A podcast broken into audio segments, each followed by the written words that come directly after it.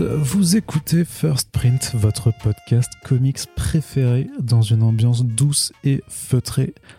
Et aujourd'hui, on se retrouve pour un Super Friends un petit peu particulier. Faut dire que nos émissions sont à peu près toutes particulières, bien entendu.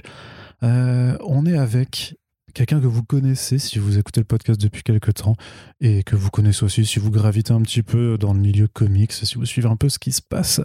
Notre invité, donc, c'est Sullivan Rowe. Salut Sullivan. Coucou Arnaud. Et euh, pour ainsi dire, ben voilà, pour vous redonner un petit peu le contexte, ça fait quelques temps que j'avais envie de, de, faire ce podcast hein, qui, euh, euh, dans les coulisses, a mis du temps à se, à, à se faire avec, avec une crise à la con, avec des emplois du temps blindax de chez Blindax. Mais donc voilà, Sullivan, si je t'invite aujourd'hui, c'est pour un peu voilà faire ce, ce que j'appelle the long, the long discussion, le long entretien.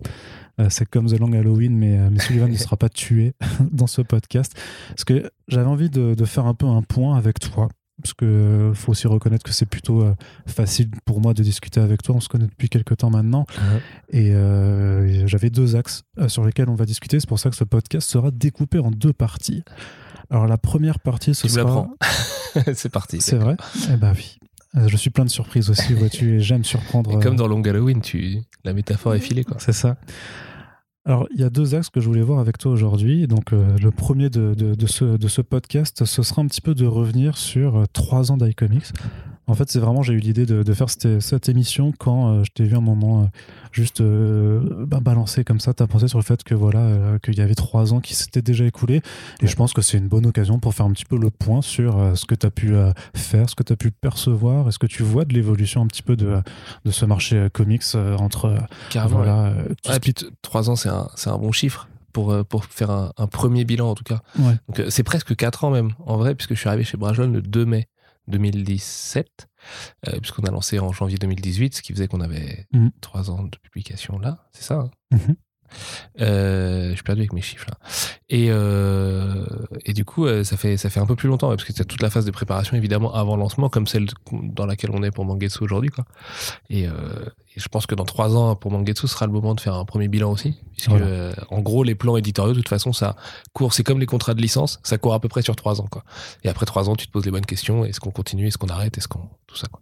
Et ce sera justement euh, le sujet de la deuxième partie où on fera voilà un premier hors-série manga puisque sur First Print on parle beaucoup de comics principalement de ça. On fait aussi quelques écarts sur sur des BD faites en France mais donc on va aussi commencer à parler un petit peu de manga justement pour bah, pour avoir ton retour sur euh, sur les préparatifs que tu as eu avec le lancement de Mangetsu. Mais donc d'abord iComics, ça fait trois ans. Quel est ton ressenti premier euh, qui t'arrive là quand on te dit voilà, ça fait trois ans que tu édites des comics en France? Euh, bah, pas vraiment de ressenti en fait ça paraît euh, froid mais euh, euh, tellement la tête dans le guidon qu'en fait euh, c'est des dates sur des Google Agenda et pour célébrer un peu dans les tweets avec les lecteurs quoi plus qu'autre chose. Le ressenti si quand même on a une super super année 2020 donc ça a permis de de, de, de, de, de, de vraiment célébrer au moment de tu vois se lancer à la tête la première dans, dans Mangetsu. Et, et c'est, ça peut paraître un peu dérisoire mais on avait été élu euh, euh, chez tes euh, amis de Comics Podcast éditeur de Mhm. l'année. Et mine de rien c'est pas rien. Quand t'es à côté du label 119 de Urban et tout je dis pas que le prix tu vois c'est le truc qu'on cherche euh, par dessus tout. Mais quand t'es comparé à des gens comme ça que toi-même t'achètes et que tu lis et que tu côtoies depuis très longtemps bah ça fait un peu quelque chose. Et puis c'est vrai qu'on a eu une Visible Kingdom et Bitterroot qui ont tous les deux gagné l'Eisner. On a eu la très belle surprise Shores. On a eu Lock Key qui franchement je le dis a été un moteur comme Rick and Morty peut être un moteur pour la collection financièrement euh, grâce à Netflix évidemment. Du coup euh, du coup le, bilan il est il est franchement positif euh, surtout après cette année là parce que ça a été un peu une montée en puissance. Il y a une année l'année au milieu était un peu plus particulière mais c'est parce que moi j'étais plus chez Brajlon aussi donc je l'ai forcément ressenti particulièrement vu que j'étais en freelance en fait pendant un an littéralement du 1er janvier au 31 décembre parce qu'après je suis revenu chez Brajlon. Et et, et, non, je suis content euh, quand je vois sur les tortues aujourd'hui la, la communauté qu'on a, euh, même la communauté de lecteurs en général. Dans les comics, on n'est pas beaucoup. Tu vois, ça n'a rien à voir avec le manga et je le, je le, je le pressens aujourd'hui alors qu'on qu'on n'a pas encore lancé la collecte. Et euh, du coup, c'est très familial tout ça et je suis très content parce que euh, on n'a pas eu de haters. Alors il y a sûrement des gens qui nous détestent, hein, je dis pas, hein, tu vois, il y a il y aura toujours des, gens rouges sur les vidéos YouTube, donc il y a forcément des gens qui nous détestent viscéralement. Sinon c'est sinon c'est pas drôle. Mais je sais pas pourquoi d'ailleurs, mais bon, ils ont peut-être leur raison. En tout cas, professionnellement, je crois qu'on leur en a pas donné beaucoup et ça, j'en suis vraiment fier parce que il y a eu des, des petits couacs, tu vois, le dos de Tortue tome 4 qui va être corrigé bientôt d'ailleurs, euh, le Skyward, pareil, le dos, tu vois, qui est pas bien calé entre le tome 1 et le tome 2 et tout. Donc, euh, mais rien qui m'empêche vraiment de dormir la nuit toutes les nuits tu vois. On est fier de toute notre rade on est fier de des conditions de travail de tous les gens qui travaillent sur le sur le label. Et ça je pense que c'est important parce que tu as à la fois des gens qui se déchirent à la fois des gens qui sont bien payés qui sont enfin tu vois respectés et, et, ainsi de suite. Et pour ça je remercie Brajlon qui est une maison qui a quand même des, des vraies pratiques. Notamment tu vois les traducteurs chez nous ils ont des vraies royalties et tout ça. Enfin pas des pas des grosses royalties évidemment mais plus que ailleurs.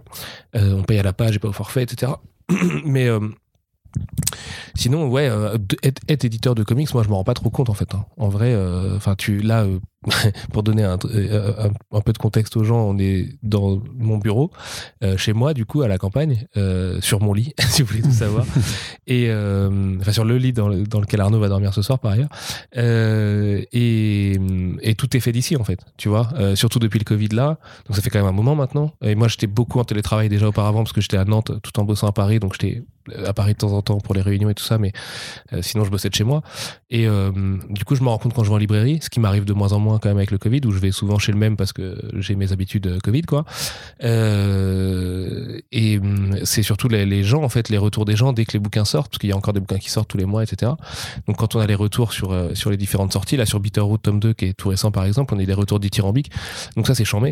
Ça te rappelle que tu bosses pour une pour une bonne raison et, euh, et parce que c'est des boulots qui sont pas faciles mais enfin toute proportion gardée évidemment hein, mais euh, en tout cas on travaille énormément et du coup euh, euh du coup euh, c'est ça qui fait euh, qui fait du bien au moral j'ai envie de dire. Mais bon en même temps on n'est pas trop à plaindre hein, tu vois ça va. Mais mais je réalise vraiment pas que je suis éditeur de comics au même titre que j'imagine des gens comme Urban Comics être éditeur tu vois ou Panini et tout ça. Pour moi je, je suis pas là dedans en fait. C'est iComics c'est un truc un petit truc à part tu vois. Voilà. Tu tiens la, Ah, pardon, excuse-moi, je, je, fais des petits frottements, c'est ça, Excuse-moi, Arnaud. Pas de souci. J'ai perdu l'habitude, tu sais. T'inquiète, ouais, ouais, va vite. Il faut, il faut refaire des podcasts plus souvent à ce Il faut que, il faut que je t'invite aussi. Mais déjà, on arrive à faire celui-là. C'est normal. C'est normal parce que ça a vraiment été difficile. Mais... Justement, quand tu parles de construire des communautés, comment est-ce que tu penses que tu as pu réussir en fait à, fédérer des gens? C'est que c'est le fait d'accompagner plus euh, précisément certains ouvrages, de faire de la vidéo dessus, de parler en fait d'une façon qui euh, sur laquelle en fait ton lectorat va être plus euh, affine en fait. Euh, peut-être que les vidéos, effectivement, c'est un truc qui, qui, peut rapprocher les gens, tu vois. Enfin, en tout cas, avoir une personne qui peut leur expliquer euh, de quoi il leur retourne avec chaque bouquin, ce que j'essaie de faire sans spoiler à chaque fois, et puis en donnant l'envie de comprendre pourquoi j'ai choisi ces livres-là. Euh, après, j'ai pas l'impression de fédérer tant de gens que ça, et surtout, ça se fait vraiment au compte-goutte depuis des années et des années, en fait. Depuis Arts, en fait, depuis Comics Blog en 2010, quand on a créé le site, jusqu'à Arts en 2013, en passant par du coup iComics en 2017 2018 quoi. Euh, tout ça, ça se fait très lentement. Là, tu vois, il y a des lecteurs de manga maintenant qui viennent de rejoindre le, truc, et à eux, j'espère faire découvrir du coup la richesse des comics et tout ça, et le fait que non, c'est pas juste des mecs en slip, et c'est pas juste Marvel et DC et les univers partagés qui vous font acheter des, des tomes 1 et des tomes 0 et des spin-offs dans tous les sens, tu vois. Euh, et c'est le cas pour nous. Hein. Je dis ça aussi pour Tortue Ninja où c'est littéralement. Voilà, même, euh, si tu dis tome 0, forcément. Non, parce que je, l'ai vécu avec les lecteurs de, de manga qui me disent ouais, j'ai envie de commencer Tortue Ninja, mais gros, c'est incompréhensible votre histoire. En fait, dans le tome 0, t'as les tomes 1 à 4 et toi, tu le 1, c'est le 5 et tout, et tu les as perdus, les mecs. Ils disent, non, mais gros, moi, je vais acheter Bleach, du tome 1 au tome machin, et terminé.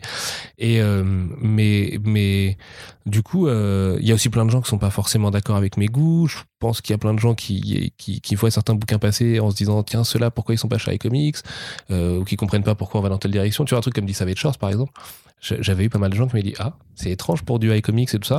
J'ai dit ouais mais c'est tellement cool que enfin voilà on assume euh, tu vois de sortir de nos de nos thématiques un peu euh, euh prépondérantes. Même si bon tu vois tout le truc décolonial et tout qu'il y a dans Savage Shores moi me tire vachement à cœur là-dessus sur la partie politique qu'iComics doit apporter. Et je pense que ça fédère aussi un peu autour de ça. Mais en même temps j'ai pas l'impression que c'est un bastion de gauchos euh, rebelles qui disent à mort à mort le mainstream à mort la droite machin. Enfin tu vois c'est un truc qui est qui a une image hyper plurielle. Il y a beaucoup de lectrices, de plus en plus, ça, ça me fait super plaisir. Euh, je suis, en fait j'ai l'impression que le lectorat il est un peu à l'image des gens avec qui je travaille au quotidien tu vois les Black Studios mes collègues chez Brajlon les, les, différents traducteurs et traductrices et tout ça c'est des gens qui aiment vraiment bien la BD et aller vers des horizons qu'ils n'avaient pas forcément prévu d'explorer faire confiance et euh, si ça, ça peut être la résultante de ces trois ans, c'est le meilleur truc, tu vois. Que les gens aujourd'hui se disent, ok, c'est un indé iComics, je crois que je peux peut-être y aller les yeux fermés parce que parce que j'ai kiffé euh, euh, dans plein de registres différents, des Invisible Kingdom, Bitterroot, I Kill Giants, Shirtless Bear Fighter, tu vois, qui a rien à voir, The Few, qui a encore rien à voir, etc., etc. Donc ça, c'est le, et, j'ai l'impression que c'est un peu le cas, mais on va le voir cette année avec du Bleed Them Dry, qui est un titre auquel je tiens énormément, The Plot pareil, Shanghai Red pareil, We Only Find Them, je t'en parle même pas. Donc, euh, on va voir si c'est réel et si ça se poursuit. On a quelques pistes de ça, mais mais voilà, puis après, tu as la famille Tortue, qui est une partie à part entière du monde mmh. iComics. Tu vois, autant Rick and Morty, c'est euh, euh, clairement ce qui fait tourner la boîte, euh, enfin la collection en termes de, de, sous. Autant ce qu'il a fait tourner en termes de vie du quotidien, c'est le fandom Tortue qui est génial. Tu vois, les lecteurs sur les tortues, ils sont trop cool, ils sont hyper bienveillants. c'est ouf de se dire que, normalement, quand tu t'attaques à un fandom, enfin, tu vois, j'en ai, attaqué deux, trois à l'époque de Art, tu te prends quand même des, des tonneaux de merde, tu vois. Et des fois, à, dessin, tu vois, où c'est normal, euh, tu vas vexer des gens et tout machin. Sur Tortue, là, on travaille sur un truc qui leur est extrêmement cher et tout, et les gens nous envoient de la force plutôt que de chercher la petite bête. Et même quand il y a eu, euh, tu vois, des gens qui ont cherché la petite bête, en fait, c'était amélioratif. Du coup, maintenant, il y a effectivement la composition des, numéros en VO à l'intérieur. Euh, enfin, tu vois, ce genre de petites améliorations qu'on pouvait apporter et qu'on n'arrivait pas à apporter avec Nickelodeon au départ. Et et, et, du coup, bah, c'est ça c'est un vrai succès parce qu'en fait ça achète la tranquillité quoi tu vois. D'essayer de bien faire ton travail ça fait que derrière t'as pas des gens qui viennent t'insulter de tous les noms tous les jours ou, ou tu vois dire ah ça c'est de la merde faites pas confiance. Ah putain ils sortent les bouquins et les sold out direct euh, c'est pas possible ils s'en foutent de leur auteur et machin. Donc euh, ce contrat là il est rempli. Après euh, je sais pour en avoir discuté avec beaucoup d'autres éditeurs, que c'est quand tu as plus de 5 ans que ça devient un peu plus chaud. Parce que là, tu as ton vrai back catalogue que tu dois alimenter. Donc les titres qui ont fait ta renommée, et typiquement, bah, tu vois, des Bleed and des Shirtless, des The Few, des One Shot, tu vois, un dé, quoi. Les faire vivre et les, les, garder disponibles sur le marché et tout, c'est difficile. Et, euh, et là, ce sera moins la fête que pour l'instant, le, voilà, le, je suis dans un jardin, je cours et j'attrape des papillons, moi, en vrai, quand je fais des comics. J'ai pas trop à m'inquiéter de ce genre de choses. On n'a pas un catalogue suffisamment gros pour se dire, ah merde, on a tout ça qui est en rupture. parce que tu, euh, tu mentionnes notamment des titres bah, qui, arrivent, euh, qui arrivent cette année. Et c'est, euh, c'est ce qui m'a interpellé là-dessus, c'est de te dire, justement, quand tu rappelles un The Few, qui était donc le, le premier album iComics qui sortait, et même, tu vois, même un Shirtless Bear Fighter, des titres en fait qui ont déjà maintenant une certaine ancienneté, mais tu arrives encore à les voir vivre, à les faire vivre. comment comment est-ce qu'on fait ça? Euh, Bah c'est surtout les lecteurs en fait qui le font vivre, c'est-à-dire que hum, comme on sort que entre, on sort entre 20 et 23 titres par an, et plutôt proche de 20, plus ça va, que 23. Et ça va normalement rester à peu près comme ça dans le futur. Du coup, bah on n'en a pas fait tant que ça. Quand on lève les tortues, les Rick and Morty, les artbooks, les machins, et la collection indé, elle n'est pas encore énorme aujourd'hui. Donc, euh, en fait, c'est chaque nouvelle indé fait vivre tous ceux qui sont passés devant lui. Tu vois, parce que les gens, ils se disent, c'est peut-être leur. Euh, tu sais, personne n'arrive par la même porte. Il n'y a pas beaucoup de gens, je pense, qui ont commencé avec The Few, qui les ont achetés un par un euh, jusqu'à l'ordre chronologique aujourd'hui. Il y en a, mais ils sont pas beaucoup. Et souvent, je les connais, du coup. parce qu'ils sont vraiment des terres et, je les en remercie mille fois. Et, et du coup, quelqu'un va peut-être arriver par Shirtless à l'époque. Puis après, Pécho avec Giants, qui est sorti pourtant avant, à un Noël ou un truc comme ça, où il va le voir chez quelqu'un. Et après, il va aller euh, nous faire confiance sur Invisible Kingdom ou Bitterroot ou Alienated, par exemple. Et se dire, ça fait trois fois quand même que je vois le truc iComics revenir. Euh, à la fin, je regarde les petites pages de pub, je vois d'autres trucs. Ah, ils ont Scott Pilgrim, ils ont Lock Key. Ah, ils ont ça, je connais pas, ça a l'air pas mal. Tu vois, Invisible Republic, tout ça. Et, euh, et du coup, en fait, ça se fait, c'est assez organique pour l'instant parce qu'on n'a pas encore justement une collection complètement euh, euh, énorme et on sort pas, on sort pas euh, cinq nouveautés par mois, tu vois, ce qui serait déjà complètement ouf. Et nos concurrents font souvent bien plus que le double. Donc tu vois, après, c'est parce qu'ils sont encore dispo. En fait, on a fait des tirages aussi qui mhm. permettaient qu'ils soient encore chez les libraires. Les Je libraires... poser la question, c'est toujours disponible, c'est pas, ça n'a pas été euh, renvoyé On se bat un peu pour ça. Il y a des retours, mais il y a aussi d'autres commandes en fait. Donc il y a un vrai flux sur ces bouquins-là. Un The Few, euh, bon, on n'en vend pas beaucoup toutes les semaines, hein. mais euh, tu vois, on va en vendre 3 4 aujourd'hui par semaine, je pense. Mais en même temps, Les libraires, ils en ont souvent un chez eux. Quand ils le vendent, ils le recommandent tant que c'est possible. Et ils le vendent pas souvent, mais ils sont contents de le vendre et de le conseiller, en fait. Tu vois Alors après, je sais que c'est un bouquin pas facile graphiquement et tout ça, mais euh, j'estime que le public français est largement capable de passer au-delà de- d'un style graphique pas évident ou un peu abstrait pour aller capter en quoi c'est un scénar de ouf. Et tous les gens qui m'ont fait confiance aveuglément sur ce bouquin-là m'ont dit après, ouais, en fait, t'as raison, le scénar, il est ouf et c'était, enfin voilà, faut passer au-delà de ce truc-là. Il y a même des gens qui ont kiffé le style de Hayden Sherman, comme moi je le kiffe, un peu à la Shinkawa et tout. Et euh, voilà, après, euh, la, clé, c'est d'être fier de tous les bouquins. Tu aujourd'hui, il y a que l'intégrale Drist, Donjons et Dragons, que j'ai pas décidé de publier moi-même. Euh, bon, Scott Pilgrim et Lock and Key, euh, republication, c'était un no-brain et j'avais envie de le faire parce que c'est Joe Hill et Brian que je connaissais pour Scott Pilgrim. Et le seul bouquin, c'est D&D, quoi. Mais il n'y a pas beaucoup de gens, je pense, euh, qui sont dans l'édition qui peuvent euh, avoir cette chance-là, euh, d'avoir une petite collection à nourrir. Tu vois, alors ce sera peut-être autre chose sur Mangetsu qui sera sûrement plus grosse, mais c'est un plaisir de curation avec comics, pas du tout de giga succès commercial ou quoi. Après, il y a des succès commerciaux, c'est très bien, mais on il n'y a pas beaucoup de nos titres qui se plantent, tu vois, fort quoi. Il y en a qui sont eu, plus difficiles à défendre que d'autres quand même. Ouais, Brigands et Dragons, c'était pas simple parce que c'était la première année. J'avais envie de proposer un truc un peu plus jeunesse. C'était Moi, Sébastien Girner, euh, Je pense même à Invisible Republic, tu vois, qui. euh, Invisible, pareil, première année et tout. Bah, en fait, le problème, c'est que la première année, t'es un peu obligé d'essuyer les plâtres aussi auprès des agents. Et moi, je savais que Corinna Bechko et Gabriel Hardman, c'était deux bêtes d'auteur. Tu vois, j'adore Gabriel Hardman, son dessin et tout. Corinna Bechko, c'est une nana qui, qui- qui- qui est hyper intéressante et tout. Ça permettait de faire de l'ASF pour adultes, un peu polar. Moi, je savais très bien que, tu vois, mes rêves, c'était de publier du Brubaker et des vrais bons polars et tout ça.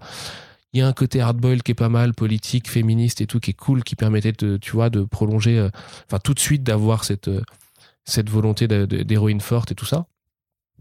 Et du coup, euh, ce qui est difficile à défendre, c'est que la série n'a pas de fin aujourd'hui encore. Donc ça, déjà, c'est emmerdant. Ouais.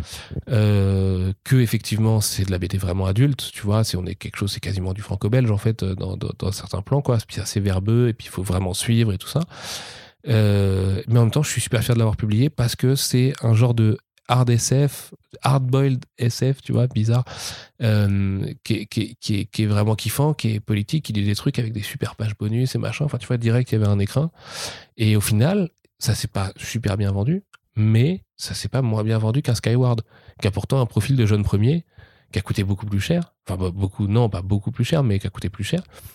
Euh, mais en tout cas sur lequel j'avais de la vraie compétition. À l'époque de Invisible Republic, c'est passé un truc génial, c'est que les droits avaient déjà été vendus chez Glénat quand on nous les a vendus, mais évidemment personne ne nous l'avait dit. Donc en fait un jour Olivier m'appelle, il dit mec, euh, il paraît qu'ils t'ont vendu les droits d'Invisible Republic et que toi t'as commencé à taffer sur les fichiers, euh, trad, lettrage et tout. Je dis bah ouais.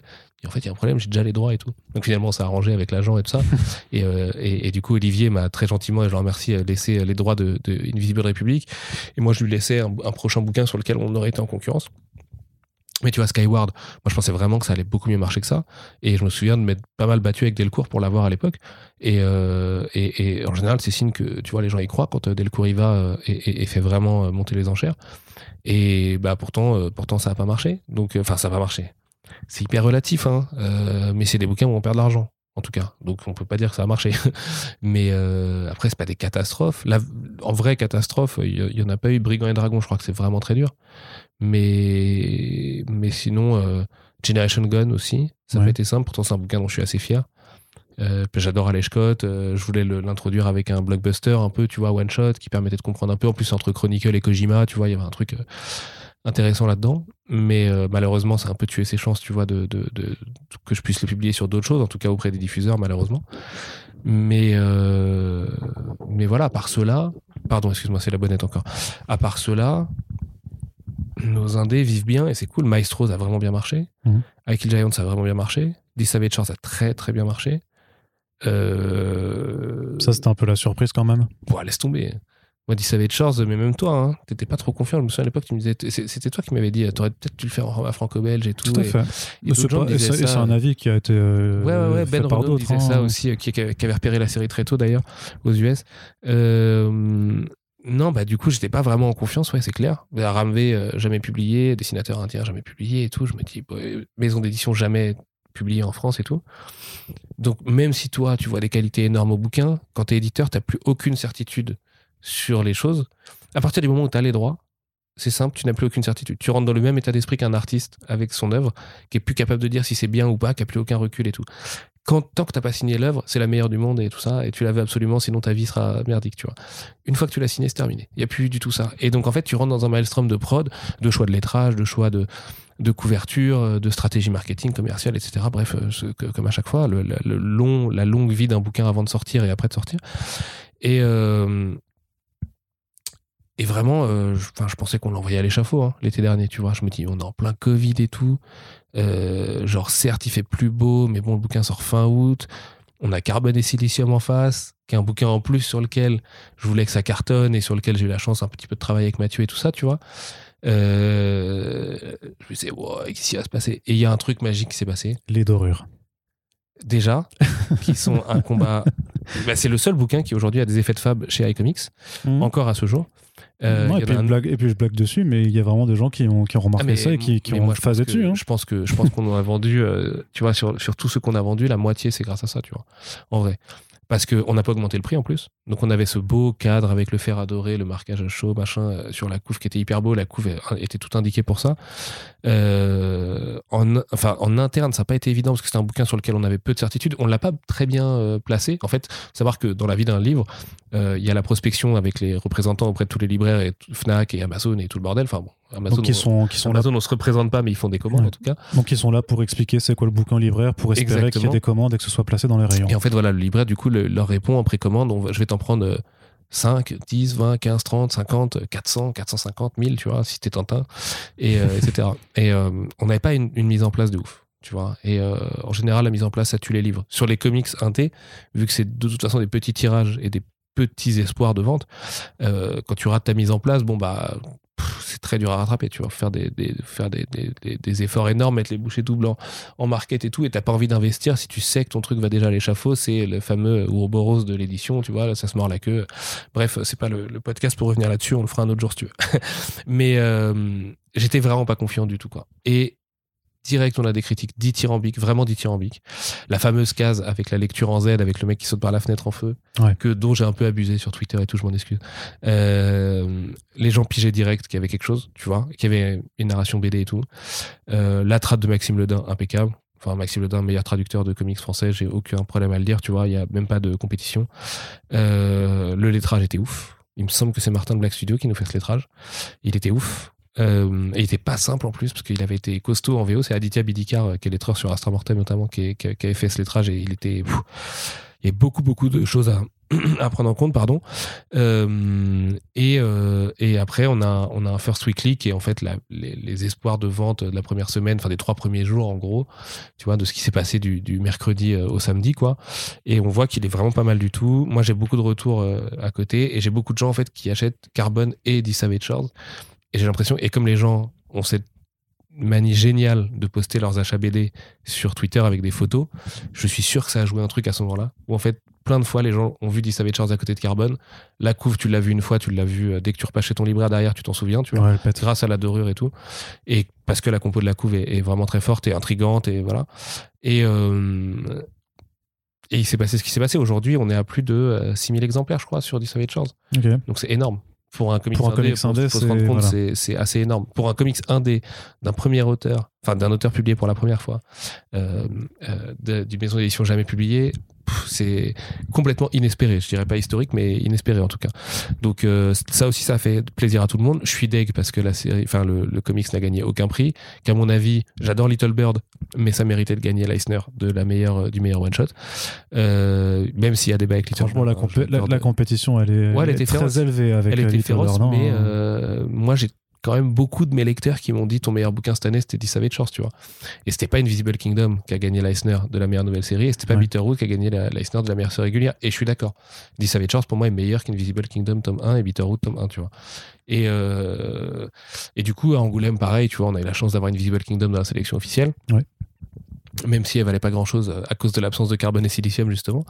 Mais euh, il n'y avait pas de Shores tu vois et ça m'a ça m'a pas déçu parce que encore une fois on court pas du tout après ces trucs là et que dans Comics Outcast aussi, Savage Shores a été élu meilleur BD de l'année, donc ça m'a fait plaisir qu'il ait au moins un prix, tu vois. Et, euh, et c'est important parce que parce que c'était vraiment un truc différent, quoi. Tu vois, on est vraiment allé le chercher ailleurs, quoi. Et, et maintenant, les autres éditeurs vont dans le catalogue The Vault. on, m'appelle en me disant, hey, on a eu d'autres offres pour le catalogue The Vault et tout, tu ça t'intéresse? Et bon, nous, on peut pas tout faire, donc c'est tant mieux pour The Vault. Je suis très content d'avoir ouvert la voie, quoi. Mais, euh, mais c'est rigolo, c'est comme Aquileos à l'époque, euh, quand ils ont euh, défriché tout Remender, mm. tu vois, et des trucs des, des Greg Ruka, enfin tu vois. Bon, Greg Ruka, il était peut-être chez Delcourt parce que Thierry le connaît. Ouais, mais il a quand même Queen and Country euh, chez Queen and Country chez Aquileos, ouais, ouais, ouais. peut-être que Stumptown et tout, c'était. Euh... C'était Delcourt, ouais. mais ils ont, ils ont pas fini la série du coup à Stumptown. Ouais. Donc, euh, je sais pas s'ils vont la reprendre d'ailleurs avec la, la, série qui a été annulée, donc euh, j'ai envie de dire non. Ah, il y a une série télé Là, ouais, mais qui a été annulée euh, okay. à cause du Covid aussi. Ah, en effet. Mais justement, tu parlais des critiques et tout ça, c'est vrai que généralement, tu as des bonnes critiques, on va dire sur, les, sur tes bouquins, euh, même moi à titre personnel, euh, je suis. Euh, bah, les, les, auteurs ont des bonnes critiques, quoi. Moi, j'y suis pas pour grand chose hein, dans l'histoire. Hein. Non, mais, ouais, mais justement, tu, tu, tu trouves vraiment qu'il peut y avoir un impact en fait sur les critiques? Parce que moi, ce que j'ai toujours eu l'impression sur certains titres, et notamment dans le comics indé, c'est qu'effectivement, tu avais la sphère comics, voilà, donc les rédacteurs, blogueurs, journalistes, tout ça, qui vont d'un avis généralement assez semblable, puisque grosso modo, j'ai l'impression qu'on a des sensibilités plus ou moins similaires, uh-huh. mais que c'est pas parce que tu vas avoir les 15 sites euh, référencés euh, comics machin qui vont en parler qui disent tout ce que c'est bien que forcément euh, tu as des ventes qui vont suivre et que c'est justement le problème de beaucoup de titres dans le l'indé en France c'est que tu as souvent des titres qui sont très bons objectivement on va dire vraiment qui sont vraiment très bons mais qui rencontrent absolument pas euh, le succès qu'il pourrait mériter. Et que ce soit euh, euh, chez toi, chez, chez Delcourt, chez Urban Indies. Ouais, ouais, bien sûr. de toute façon, tout le monde a des super bouquins. Hein. En vrai, tu vois, même. même Kinaï par exemple, à ce qu'ils font avec leur, leur, projet, je trouve, ça, je trouve ça super. Tout le monde a des, a des très bons trucs, j'ai aucun problème à le dire et j'encourage souvent mes lecteurs à aller acheter du Daniel Warren Johnson que je rêverais de publier mais qui peut, qui peut l'être que par Delcourt ou par Urban aujourd'hui. Tu vois, ou plein d'autres bouquins. Il y a plein de trucs que je lis moi aussi et, qui font plaisir. On n'est pas là pour les lister de toute façon, mais les critiques, en fait, je pense qu'il faut pas prendre ça comme euh, une critique, une bonne critique égale un point et toutes les critiques se valent et tout. Euh, je dis pas ça du tout par rapport à la, taille des différents sites ou des différents blogueurs, influenceurs qui vont faire la critique.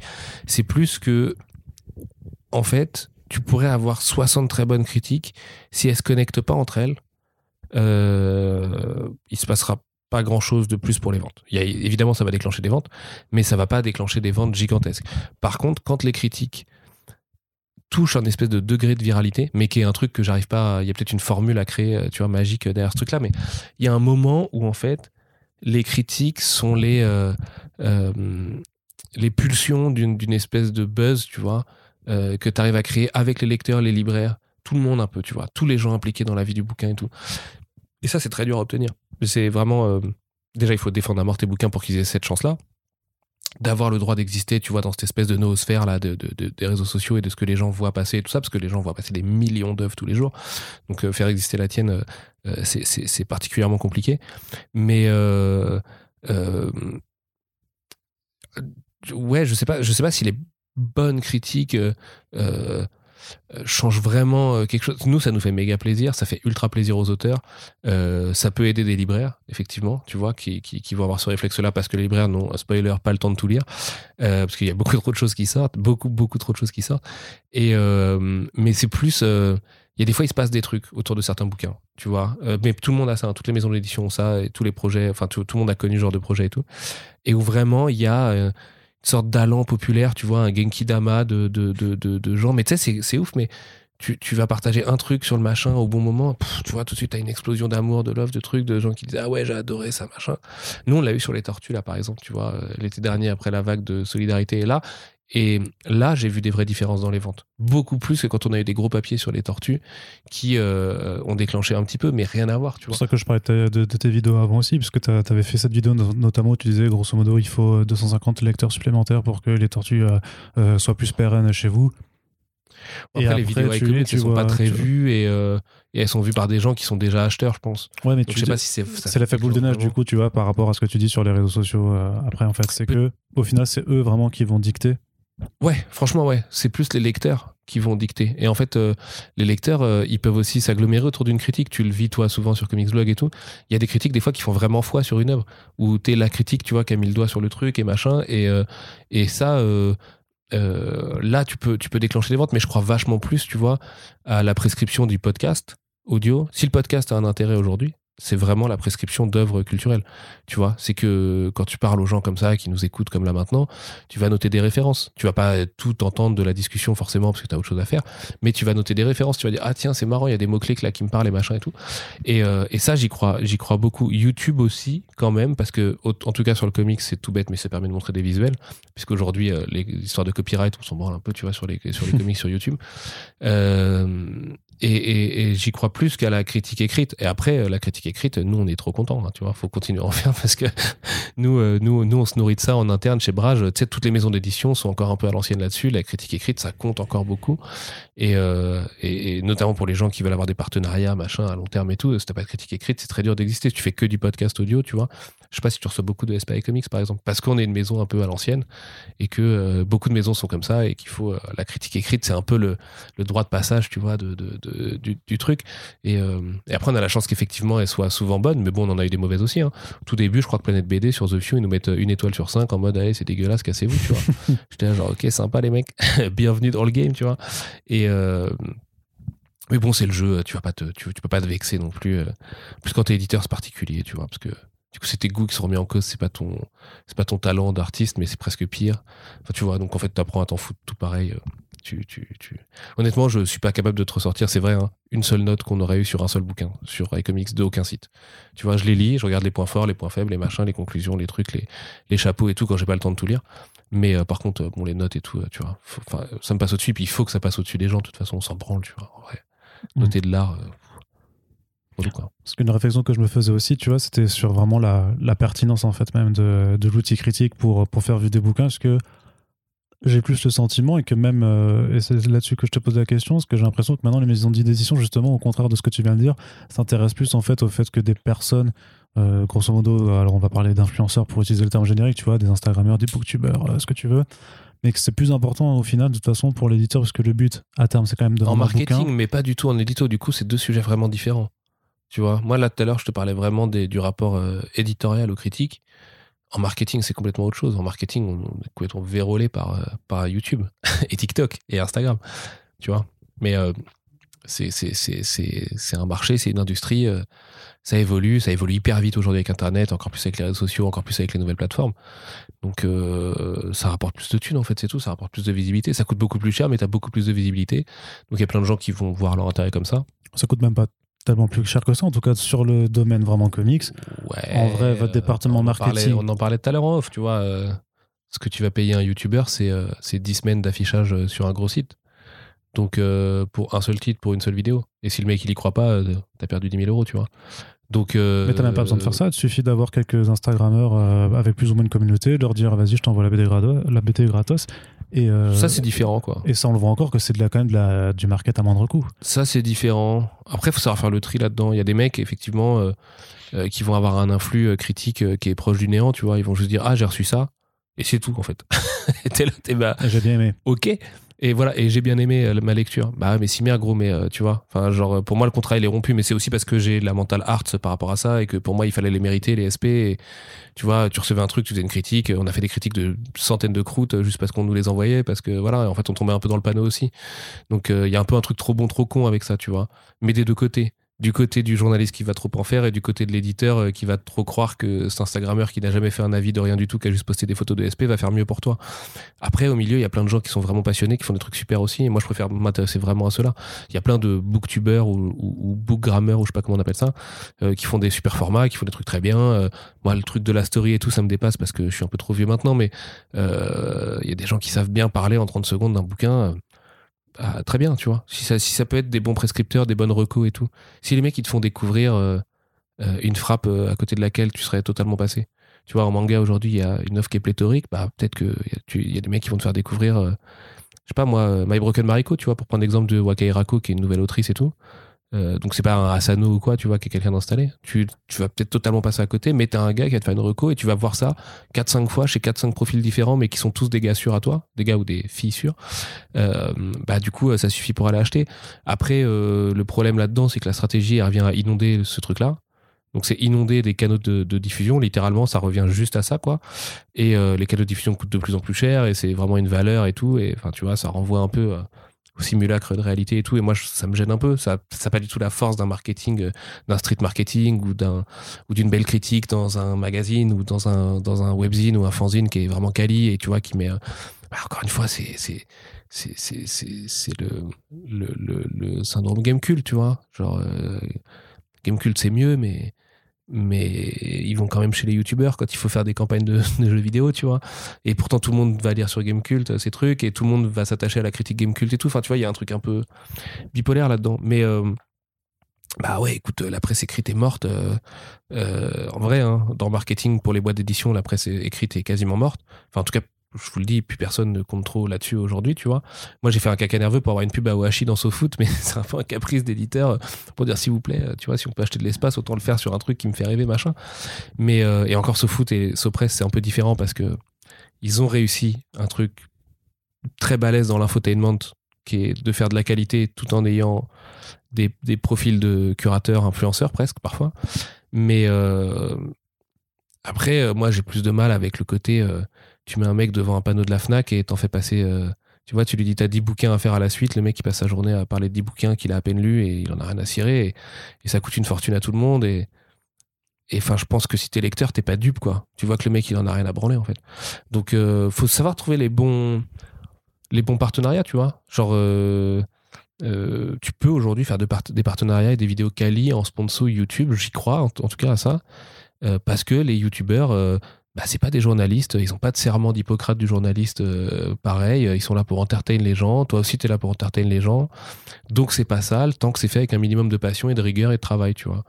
Mais euh, mais ça j'y crois vraiment. Et tu vois sur Awashi, je pense qu'on va réussir à le prouver parce qu'on va bosser avec un youtubeur qui moi me fait trop triper en tant que fan de sa chaîne au départ et je trouve qu'il est ultra raccord pour parler d'un manga de football.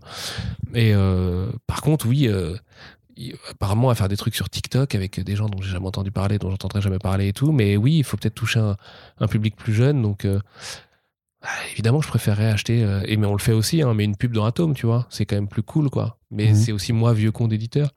la prochaine génération qui arrive dans le marché du travail, pour eux, ils vont même pas se poser la question de, de, de où va aller le budget marketing. Évidemment que ça va aux influenceurs à 80%. Et ça marche. Les résultats, ils sont réels aujourd'hui tu connais NordVPN, tu connais Red Shadow Legends, tu connais tout ça, enfin tu vois. le, matraquage, il marche. Hein. Donc euh, tout le monde veut matraquer, mais les places sont très chères. Donc les grosses boîtes peuvent se le permettre. Et, euh, les autres doivent être plus malines, quoi. Mais euh, ce qui est triste, c'est que il n'y a pas de modèle économique pour les podcasts, alors que tu as plein de gens qui font du contenu génial sur les podcasts pour défendre nos œuvres, justement, et à qui nous, on donne pas un euro et je trouve ça dommage. Et en même temps, le pré-roll, c'est moche dans les podcasts et tout. Non, c'est l'enfer. Il euh, n'y a pas un YouTube Comics. Alors, il y a des mecs qui ont fait des piges pour euh, des grands éditeurs euh, de licence, mais ils s'en sont mordus les doigts, ils ont arrêté, ils, ont refait, ils sont revenus en arrêtant de le faire. Et je pense que c'est très bien parce que c'est trop familial pour faire ça dans les comics. Et que ça se voit direct et que c'est tout de suite un peu sale et tout. Puis on se connaît tous, tu vois, machin. Mais en même temps, peut-être que c'est le signe que le marché est tout petit et qu'il ne mérite pas, tu vois, qu'il n'y a pas encore tous ces mecs qui vont euh, venir bosser pour la passion et, te faire des, des NordVPN en même temps qu'ils te parlent de ton bouquin parce que ça les dérange pas. Après tout, euh, t'es pas à une pub près dans une vidéo de 10 minutes et 10 secondes, tu vois. Mais euh, pour qu'elle soit monétisée.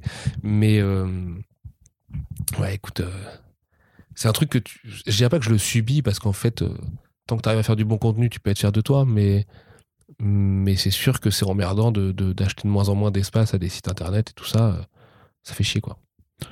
Tu le ressens comment l'évolution du marché depuis que euh, iComics est arrivé? Parce qu'il s'est quand même passé pas mal de bah, trucs. que le marché se casse la gueule, alors je sais pas, pas très bien, mais nous ça va dans, dans ce marché-là. Enfin ça va, on n'est pas, on gagne pas énormément d'argent avec iComics non plus, hein, parce qu'on a justement parce qu'on n'a pas de back catalogue et que on vend pas euh, euh, 000 Batman et 000 Watchmen euh, automatiquement euh, tous les ans, tu vois. Mais euh, même si on a Lock and Key et Scott Pilgrim et Rick and Morty qui, qui sont assez solides hein, en vrai, et qu'on fait des tops de vente et, tout le bordel là, mais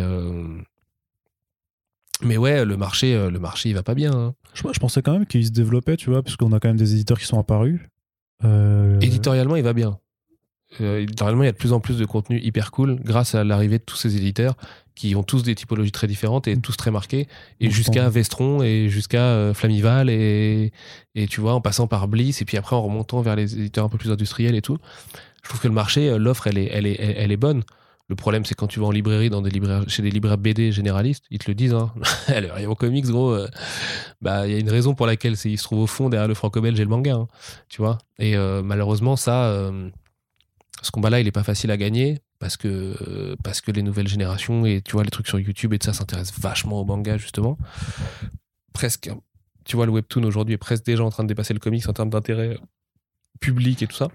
Et en tout cas d'investissement en marketing, c'est sûr. ouais, c'est la prochaine grosse montagne. Ouais. Et, euh, et ouais, moi après j'aime bien le fait que ça reste un petit marché de niche euh, entre nous, euh, tu vois, de trucs d'aficionados. je dirais pas de connoisseurs, mais plus d'aficionados, tu vois. c'est un super voyage le comics. Enfin, on va dans, on voit plein d'univers différents. Il y a plein de beaux bouquins différents, plein de thématiques différentes, plein d'auteurs excellents qui bossent dans ce, exclusivement dans ce domaine.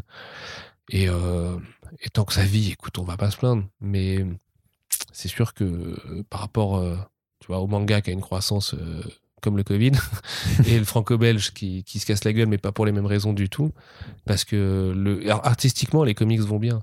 Tu vois, je pense, industriellement, ça va mal aux US, et en France, le marché est un peu compliqué, surtout depuis la disparition de Walking Dead, qui fait littéralement perdre 2% euh, au marché à l'année, quoi. Donc c'est juste gigantesque.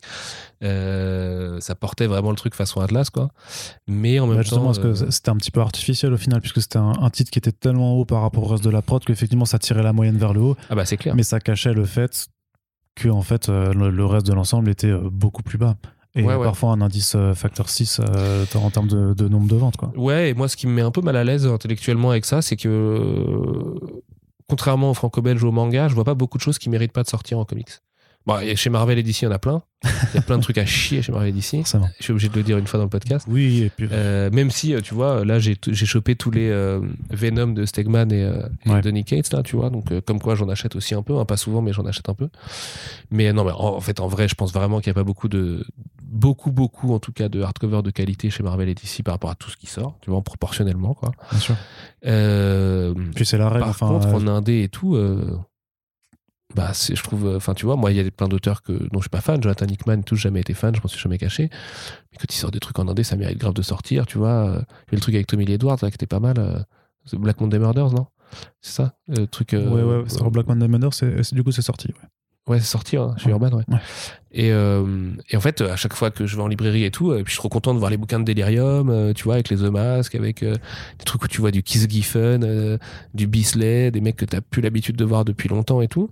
Donc, c'est emmerdant que le marché grossisse pas malgré cette offre pléthorique. Je pense qu'on est un peu dans un âge d'or du comics. En plus, il y a plein de trucs patrimoniaux qui sont dispo.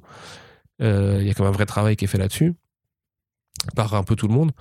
Euh, tu vois, euh, même Glenna qui était pas très en forme, euh, t'as quand même eu Little Bird, t'as quand même eu Coda qui fait sélection Angoulême, qui est un super bouquin que j'aurais vraiment vraiment aimé faire chez iComics. donc ouais, c'est vraiment dommage.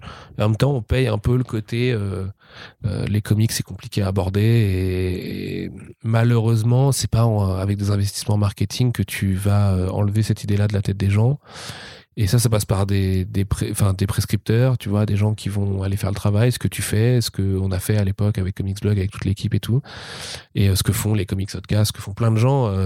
Euh, je, putain, je me déteste parce que je vais devoir, je vais, je vais oublier de citer tous les autres, mais je pense à plein de gens euh, que je vois sur Twitter tous les jours et tout ça, et, et qui font un super boulot là-dessus euh, pour cette culture. Et, et, en même temps, je pense qu'il faut qu'on fasse tous notre, qu'on se fasse tous une raison, mais non pas notre deuil, sur le fait que c'est une petite culture de niche et de passionnés, et c'est très bien comme ça, quoi. Ah, donc pour toi, il y a vraiment pas moyen de pouvoir augmenter la cadence là-dessus. Je vois pas comment. C'est-à-dire que le comics VF est condamné à rester petit. Je, non, je dirais pas ça. Il peut se passer des trucs euh, au fil des années, euh, avoir un nouveau phénomène à la Walking Dead qui peut péter à un moment donné n'importe où. Euh, tout ça, hein, ça tout, tout, tout, est possible. Mais en tout cas, je vois pas de solution pour que ça change là à court terme. C'est quoi le plus gros problème selon toi? Bah, je te dis, je pense que c'est assez dur à aborder le comics chez tout le monde. Tu sais, les trois quarts des gens qui font tourner le marché de la BD, c'est pas des passionnés, c'est des gens qui en achètent de temps en temps à la Fnac ou sur Amazon pour faire des cadeaux et machin. Bah, c'est pas là que tu vas aller taper dans le comics, tu vois. En vrai, euh, quand tu connais pas très bien cette culture-là et tout, euh, t'arrives dans le rayon, tu comprends que de. Euh, au mieux, il y a des trucs qui ont été adaptés sur Netflix ou Amazon, donc tu peux te dire ah j'ai entendu parler, mais puis tu mets un petit bandeau. Le reste est, voilà, avec les petits bandeaux, le reste est opaque, en fait. Le reste est opaque. Le, même l'approche artistique du comics est opaque. La BD format A4, euh, tu vois, c'est pas encore un truc très répandu. Euh, euh tu vois. Enfin, non, mais en vrai, en, tout cas à grande échelle, tu vois, par rapport à un format manga classique, par rapport à un format franco-belge classique, le format comics classique A4, il est, il est quand même moins évident chez tout le monde. Et je sais pas, les comics font rarement des bons cadeaux. Je sais que Rick and Morty tome 1 était beaucoup offert en cadeau, on me l'a beaucoup dit. Donc euh, on a eu cette chance-là, mais sinon ça ne nous est jamais trop arrivé que des gens nous disent ah ouais machin. Enfin tu vois, ou c'est plus des cadeaux de gens qui l'ont demandé euh, spécifiquement et qui sinon l'auraient acheté parce qu'ils connaissaient déjà le truc. Et, euh, et je vois pas beaucoup de nouvelles recrues dans le comics. Tu vois, j'ai l'impression que c'est dur d'aller recruter des gens en leur disant hé les mecs, vous lisez du manga, vous lisez du franco-belge, venez, vous pouvez tous les deux kiffer dans le comics. Il y a vraiment à boire et à manger. Il y a de tout, littéralement, il y a tout dans le comics. Donc, euh, mais c'est encore une fois, c'est pas très grave. Hein. Je veux dire, euh, il y a des gens qui en vivent. Euh, tu vois, il y, a un petit écosystème qui tourne là-dedans, qui inclut des nouveaux gens, qui réfléchit un peu sur lui-même, justement, sur les questions d'inclusivité et tout ça. Alors, c'est lent parce que c'est pachydermique l'édition, mais je trouve pas ça malsain qu'on ait un, tu vois, un truc qui est pas trop en surproduction si tu enlèves la partie vraiment mainstream, du coup. Et en tout cas, je pense qu'il y a une vraie discussion parce que pour moi, quasiment tout mérite de sortir et, euh, et qui fait pas euh, qui fait pas des chiffres mirobolants mais qui euh, fait euh, vivre ses séries et tout ça. Ça fait quand même longtemps qu'il y a plus de séries qui sont arrêtées en cours de route en comics tu vois. Ça ça fait plaisir aussi. Bah, tu sais pourquoi? Parce qu'il n'y a plus beaucoup de séries en fait. C'est toutes des mini-séries. Bah, il y a de moins en moins de séries. C'est sûr qu'il y a beaucoup du 3 tomes et tout ça aujourd'hui, euh, on le sait. Hein, oui, et puis quand ça euh. fait 3 tomes, c'est déjà bien. En général, quand ça fait juste, euh, justement, ce qui se développe de plus en plus maintenant, c'est la mini-série que tu fais en one-shot. Et si jamais ça a bien fonctionné, tu feras un volume 2. Bah ouais, mais ça, c'est l'économie côté US. Ça, c'est vraiment une question économique côté US. Ouais, ça te répercutera chez toi, quoi. Euh, oui et non, parce qu'il y a encore beaucoup de séries en trois tomes, et tu vois, il y a les modèles Boom et tout ça, il y a, y a Image, ils arrivent. Après, euh, on prend. Regarde, rappelle-toi, Maestro, ça devait durer plus longtemps ouais, mais euh, c'est pour le coup sur Steve Scrooge, c'est vraiment pas grave que ce soit. Murder Falcon aussi, tu vois, il devait le faire durer plus longtemps, il a dû, il, a, dû arrêter. Donc quand même. Euh, bah, Extremity aussi, ça fait chier d'ailleurs, il a vraiment coupé un peu tôt, mais euh, non, bah c'est sûr, mais bon, si le truc a pas de succès aux US, malheureusement, nous on est, on fait que de l'achat de droit, hein. on n'a pas le, le, pouvoir de vie ou de mort sur les séries, quoi. Déjà, on a un truc qui est quand même génial, c'est que si on veut inviter ces mecs-là à venir faire des couvertures pour nous ou, euh, ou à venir bosser dans le marché du franco-belge et faire pourquoi pas un truc en format A4, format comics et tout, on peut le faire en fait. Les mecs sont dispo, on se parle anglais. Euh, il y a ce truc, c'est vraiment cool dans le comics quoi. J'ai pas l'impression que le fait qu'il y ait peu de frontières en France, ça se répercute aussi à l'étranger. Tu peux aller voir des artistes, des gros éditeurs, des machins et tout. L'intérêt, tu viens, on bosse ensemble. Ah ouais, ok, vas-y, je suis chaud et tout. Et, euh, il faut que ça reste comme ça en fait. Tu vois, moi j'aime bien aussi le comics tel qu'il est aujourd'hui. Donc après tout le monde panique parce qu'il y a le fameux truc du 6% euh, euh, sur le marché de l'année dernière. À, relativiser puisque du coup ça dépend de la, de la catégorisation de GFK alors qu'il y a des comics qui sont répertoriés, je sais pas, en BD de gens ou autres, euh, qui peuvent faire grimper la chose comme les, les Toussaint Non, et puis franchement, encore une fois, on s'en branle, c'est un peu comme les transferts de joueurs de foot quoi, tu vois. Ah, pourtant, ça te passionne, ça Non, pas les montants, non. Je m'en fous de savoir que le Qatar a payé Neymar 220 millions d'euros. C'est pas mon argent, ça, ça le sera jamais. Je sais pas du tout ce que ça représente 200 millions d'euros pour eux. Euh, tu vois ce que, non, mais tu vois ce que je veux dire?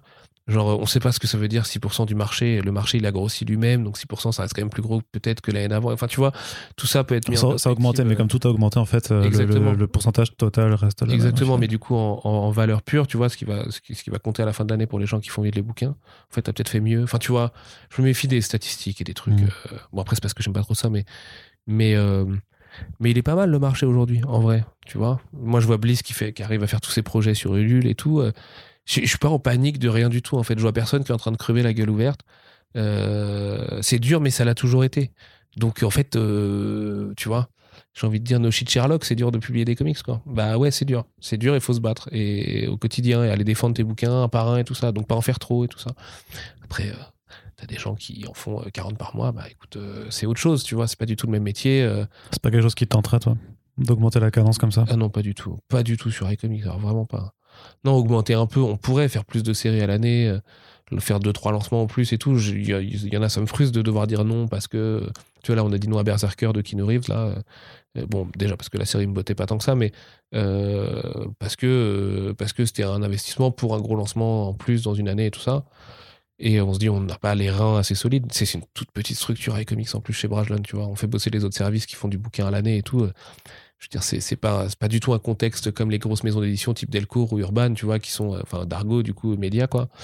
euh, qui sont vraiment structurés avec euh, des segments très précis et tout. Nous, on est un tout petit pôle graphique où on fait nos petites BD dans notre coin, tu vois. Il y a un truc un peu do it yourself là-dedans, quoi. Donc, donc non, non. en plus, avec Mangetsu, on risque là d'augmenter, tu vois, fatalement sur la deuxième année. Et non, non, non, on fait déjà assez de bouquins comme ça. Je suis content d'avoir tous les mois de relire un ou deux bouquins, de bosser avec des traducteurs, des machins, des trucs tu vois, on, c'est très bien, c'est très bien. On a une petite équipe avec Julie, ça roule, avec tous les gens, tous nos prestataires, ça roule très bien, tout le monde est content. C'est précieux, tu vois, de prendre soin de tout le monde, que que que qu'il y ait tous les traducteurs avec qui tu as envie de bosser, qui puissent bosser, tout ça, enfin, tu vois. Donc, euh, puis pourquoi faire, enfin, tu vois. Parce qu'après, euh, des trucs qui méritent de sortir encore, il y en a, il y en a pas que deux, trois, il y en a 15, tu vois, 20 peut-être et, les autres éditeurs vont en trouver 10 autres, tu vois, ou 15 autres, et euh, qui sont pas dans les tiens, je veux dire. Et puis il y a les lieux communs où on a tous, on voit tous qu'il y a des trucs à faire, mais que le marché peut pas et tout ça. James Tocco, par exemple, tu vois, typiquement, on a tous envie de faire James Tocco. Quand on en parle entre nous, on a tous envie de le faire, mais personne n'a une diffusion qui va lui dire ouais, vas-y, fonce avec ce mec trop bizarre. Et euh, ou des trucs de patrimoine, ou enfin voilà, bref.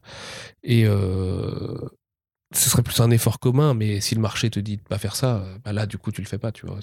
Simplement. Si on avait une croissance énorme, là, oui, tu, je t'aurais tenu un discours de bon, bah, on a dû augmenter parce que euh, il fallait faire un peu plus de bouquins, mais c'est pas le cas, puisqu'il y a déjà ce problème de surproduction. Restons sur nos gonds. Euh, ça te force. Il y a un bouquin euh, qu'on aurait dû sortir à la fin de l'année, là, que finalement, on va pas faire. Et on a été vraiment tout près de le faire. Et au tout dernier moment, tu te rends compte que, ah, il manque un truc quand même peut-être pour sortir en France dans le contexte actuel, tu vois, où c'est très dur de défendre chaque série et tout. Peut-être qu'il lui manque un petit truc pour être vraiment très bien, tu vois. Le truc qu'Alienated a, par exemple, tu vois, qui fait que c'est un bouquin vraiment différent. Quand tu l'as lu et tout, tu te dis, ah ouais, ok, en fait, c'était pas juste ce que je croyais que ça allait être euh, en lisant le chapitre 1 et tout. Et euh, bah, je préfère me dire, je le fais pas, mais au moins je vais pas mentir aux gens en vidéo en leur disant c'est trop génial et tout tu vois. Alors que un Shanghai Red qu'on a acheté il y a deux ans qu'on n'arrivait pas à sortir parce qu'il n'avait pas ses chances parce que c'était compliqué grâce au fait qu'il y ait The Plot qui est un truc que tout le monde voulait sortir parce qu'il y a un effet un peu lock and key machin et que c'est le même dessinateur du coup on peut faire cette double sortie à laquelle je tiens à mort tu vois. Ça va concerner 1500 personnes au maximum tu vois. Mais c'est pas grave. C'est trop bien en vrai. C'est ces 1500 personnes-là, elles vont peut-être être hyper contentes et vont vraiment euh, ressentir le truc comme on, comme on voulait le faire. Et c'est le plus important, quoi. Petit, tranquille, euh, raison gardée, quoi. Comment tu choisis tes titres un peu? Tu dois faire une veille continue. Alors sur ce qui sort en VO, il y a des choses sur lesquelles tu sais immédiatement que tu veux le faire.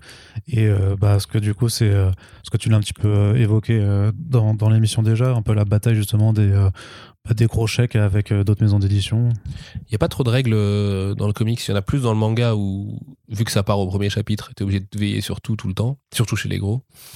Donc, euh, et puis bon, bah, direct là, c'est des enchères voilà, ça va être très long, presque pénible et tout ça. Enfin voilà. Dans le comics, je fais pas beaucoup de veille en fait. Bizarrement, souvent, c'est il y a plein de gens qui viennent me dire Ah, t'as vu, il y a le numéro 1 de ça qui est sorti? Je dis Ah ouais, je me souviens, j'ai vu l'annonce. Mais entre temps, je pas suivi plus que ça. Donc après, si ça me revient que c'est bien. Alors évidemment, je regarde ce qui sort tous les mercredis et tout. Hein. Mais euh, euh, je vais pas lire tout ce qui sort tous les mercredis. Je fais vachement confiance aux couvertures, je fais vachement confiance euh, aux artistes. Euh, aussi au fait qu'il y a des artistes que je connaisse pas. Ça, c'est un indice de confiance, au moins pour aller le lire, parce que je me dis, ok, là, je vais découvrir un mec.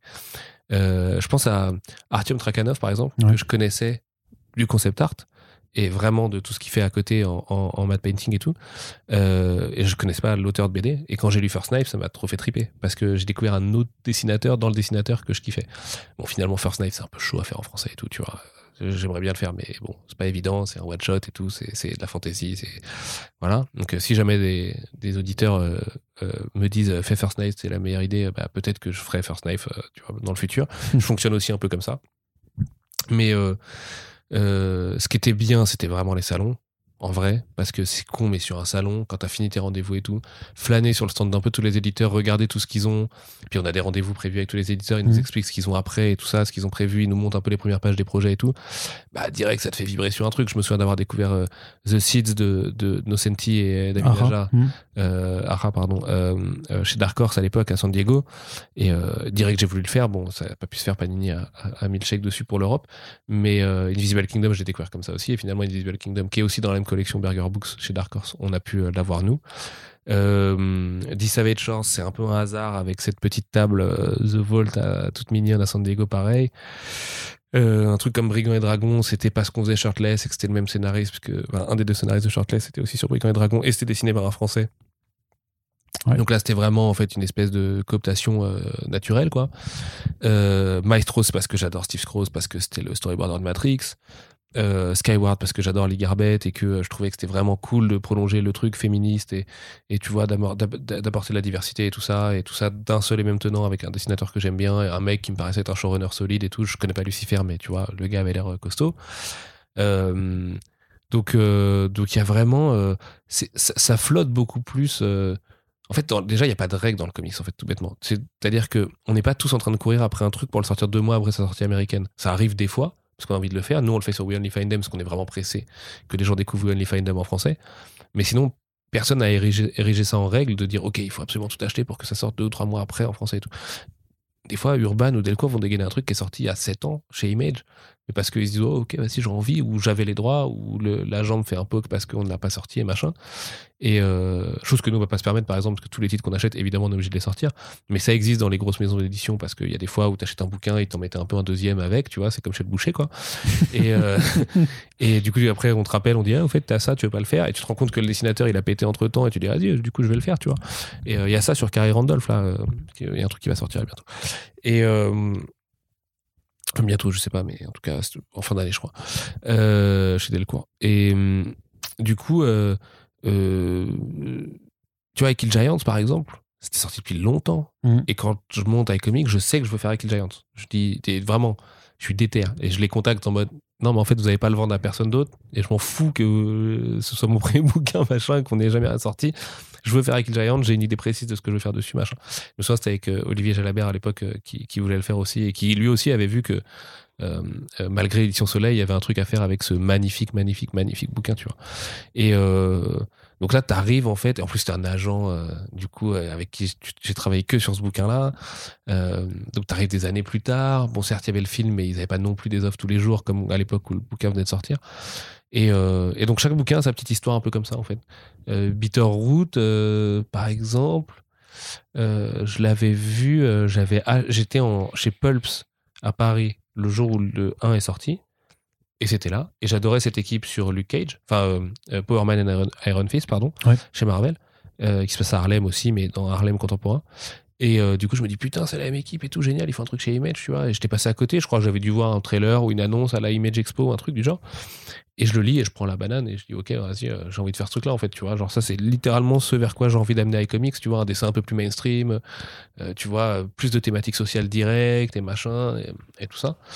Et, euh, et ouais, chaque bouquin a un peu son, euh, petit truc, We Only Find Them, euh, c'est génial de me rendre compte que c'est le mec de Power Rangers et Tortue Ninja sur lequel on était en train d'offrir, et que le mec est après hyper sympa et que ça devient un pote et tout. Et alors que c'est une des séries que je voulais absolument faire, pareil quand j'avais lu, tu vois, les. les, les... Enfin là, j'avais, lu en avance, parce que les agents nous envoient aussi souvent des, PDF en avance, évidemment. Et, et ouais, ouais, il n'y a pas de règles en fait. Plus j'y réfléchis, moins il y a de règles. Là, je suis un peu à la bourse sur mes offres 2022, tu vois, par exemple, mais c'est pas grave. Genre, euh, je sais que ça va se faire euh, d'ici euh, septembre. On va tout caler. Je sais ce que je veux. Les agents savent ce que je veux. Moi, j'ai construit mon programme et je sais que ces droits-là, bah, du coup, ça va le faire et tout ça. On s'est déjà parlé, machin. Il n'y a pas non plus de stress trop sur les contrats, tu vois. Genre, beaucoup moins qu'avec le Japon où ça va être beaucoup plus carré et tout. Ça te laisse de quoi à chaque fois, en fait, te laisser le temps, en fait, de vraiment sortir quelque chose que tu as un, un minimum envie de sortir ou qui te plaît, Ah ouais, sans prendre en compte forcément le fait que tu as un impératif de devoir publier quelque chose, ou par exemple de dire euh, ça, je sais que, euh, et tu quittes un peu le côté éditorial peut-être pour juste avoir ta casquette de marketing et dire ça, je sais que avec les autres trucs que j'ai publiés, je peux le vendre facilement. Ouais, ça, ça arrive pas beaucoup quand même. Alors peut-être parce que t'en as encore aussi qu'au début quelque part. Hein, Ouais, à moi, 3 le ans. côté euh, market. En fait, on a de la chance quand ça nous arrive. C'est genre Rick and Morty qui fait un crossover avec Donjons et Dragons alors qu'on publie Donjons et Dragons à côté, tu vois. Hmm. Et euh, je me dis merde, juste trop de bol, quoi. et en plus, c'est mieux, Et avec meilleur Patrick que... Qui est meilleur que la série régulière, ouais, plus, tout à fait. Et c'est écrit par Patrick Rothfuss, qui est le scénariste, enfin le- l'écrivain, le, romancier du Nom du Vent, qui est une des plus belles sagas de fantasy publiées par. Brajlon, tu vois. Et, euh, et un mec très rare en plus à l'écriture et tout. Donc c'est plutôt des coups de bol ou Power Rangers qui va cross avec les TMNT ou machin, alors que moi je rêvais, tu vois, de faire un truc sur les Rangers un jour dans ma vie, tu vois, machin. Surtout avec les Rangers euh, Vanilla, quoi. On te l'a posé la question d'ailleurs, hein, si euh, tu voulais pas reprendre les Power Rangers. Ah ouais, on l'a posé beaucoup, mais bon, euh, bah non, enfin j'ai répondu euh, franchement, je crois. euh, on peut Oui, pas, t'as dit non. fait. Euh, le marché ne peut pas euh, ne peut pas sortir les Power Rangers euh, là aussi vite après l'échec qu'il y a eu chez Glénat. Donc malheureusement malheureusement c'est pas possible. J'aimerais bien moi aussi prendre les éditions tu sais les, les Year One et Year 2 les grosses éditions Omnibus là qu'ils ont fait chez Boom. Mais c'est pas possible en fait. Genre on va pas les vendre. Donc on va pas faire des bouquins qu'on va pas vendre. Oui on pourrait peut-être faire ça en souscription. Mais si on se retrouve à être 300 c'est un, un, travail énorme pour juste 300 personnes. Tu vois c'est pas vraiment viable. Donc même à 300, c'est pas viable du tout, hein, je peux vous le dire. Mais euh, même si on était 1000, euh, tu vois, ça suffirait pas. Et euh, il y a des licences, malheureusement, en France, c'est dur. je suis content qu'Urokawa se lance dans le comics avec Transformers via Kuropop. Transformers, l'historique chez, chez Panini, il était compliqué, tu vois, à l'époque, avec le magazine Transformers et tout, pour les vieux qui se souviennent. Et enfin, les vieux, c'était début des années 2010, je crois, si je dis pas de bêtises. Et ouais, il y a des licences, elles sont elles sont difficiles, quoi. Les, comme les tortues, c'est difficile, en fait. Mais bon, chacun son pain noir. Moi, j'ai les tortues. Euh, c'est déjà beaucoup de travail et c'est une licence que j'aime par-dessus tout donc, euh, et que je veux délaisser pour, pour rien au monde. Donc, euh, donc, ouais, on peut pas mener tous les combats, tu vois. Surtout ceux qui sont perdus d'avance. d'un moment, tu vois. Il y en a dans le manga aussi. Il y a quand même un truc qu'on a pu remarquer là cette dernière année, notamment, c'était l'influence réellement enfin concrète parce que tu peux la mesurer avec des chiffres de vente aussi euh, des euh, séries de plateformes de streaming sur les comics. Donc toi tu en as bénéficié avec Lock and Key. Euh, à côté tu as Umbrella Academy ou The Boys aussi. The Boys ouais Panini ouais. C'est marrant quand même de se dire que en fait ce sont les, les, les, contenus de plateformes de streaming qui peuvent driver finalement et convertir des plus que le cinéma plus que le cinéma ou même les séries télé traditionnelles c'est tout ouais. Mm. ouais ouais ouais c'est vrai ouais. C'est vrai c'est vrai. Bah en fait ça met déjà le, le, la loupe sur un des trucs que les gens ne savent pas, c'est qu'il n'y a pas que des super-héros dans les comics. Donc ça, c'est cool. Euh, et, euh, et ouais, ouais, bah, c'est la surpuissance de Netflix. Écoute, euh, tu vois, Netflix, on touche à un truc qui est le même phénomène que Fortnite ou Demon Slayer ou Jujutsu Kaisen ou tout ça, qui est l'ultra-viralité. Euh, c'est des trucs qui font partie de la vie des gens, encore plus en période de Covid où tout le monde a les mêmes pratiques culturelles tous les jours en trois clics sur un service de streaming, quoi. Ou l'attaque des titans, tu vois, qui est, un peu là-dedans aussi. Euh, et c'est pas mal, hein. Moi, je joue à Fortnite, euh, je lis l'attaque des titans, je mate des séries sur Netflix, enfin, tu vois, comme tout un chacun. Je critique pas en disant ça. C'est juste que c'est un, un truc qui a été permis par cette espèce d'accélérationnisme sur Internet autour de quelques licences qui sont, et pour l'instant c'est la bonne nouvelle, pas bâtis pour ça et qui en fait bénéficient de cet effet-là. Donc c'est déjà une meilleure nouvelle que des mecs qui nous programmeraient avec des IA euh, l'IP euh, ultime, tu vois, pour créer la viralité. Bah, tu m'excuseras, mais pour moi, Berserker, c'est un peu c'est déjà un début de ce syndrome. Mmh. Non, mais il y a de ça, de toute façon, mais ça, c'est un syndrome après lequel euh, Hollywood et les Américains en règle générale courent depuis euh, très très longtemps, euh, enfin voire depuis Walt Disney en fait, qui est pour moi la première personne qui, personnifie un peu cette, idée-là de, de, conquête du marché pur, quoi, en reprenant euh, des comptes, libres de droit, etc.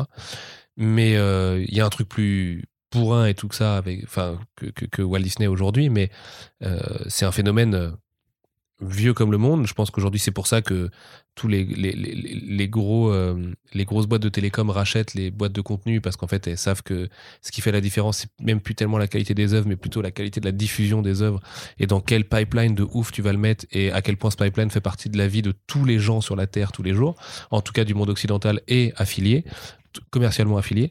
Les Japonais, ils ont un courage bien plus grand euh, et un rapport à la création euh, bien plus noble euh, chez eux, tu vois, aujourd'hui, leur succès, c'est Jujutsu Kaisen, Chainsaw Man, des trucs complètement barrés, Super Nihilist, qui viennent vraiment d'une nouvelle génération, d'une nouvelle voix, qui est un truc qui nous paraîtrait complètement comme de l'avant-garde absolue ici.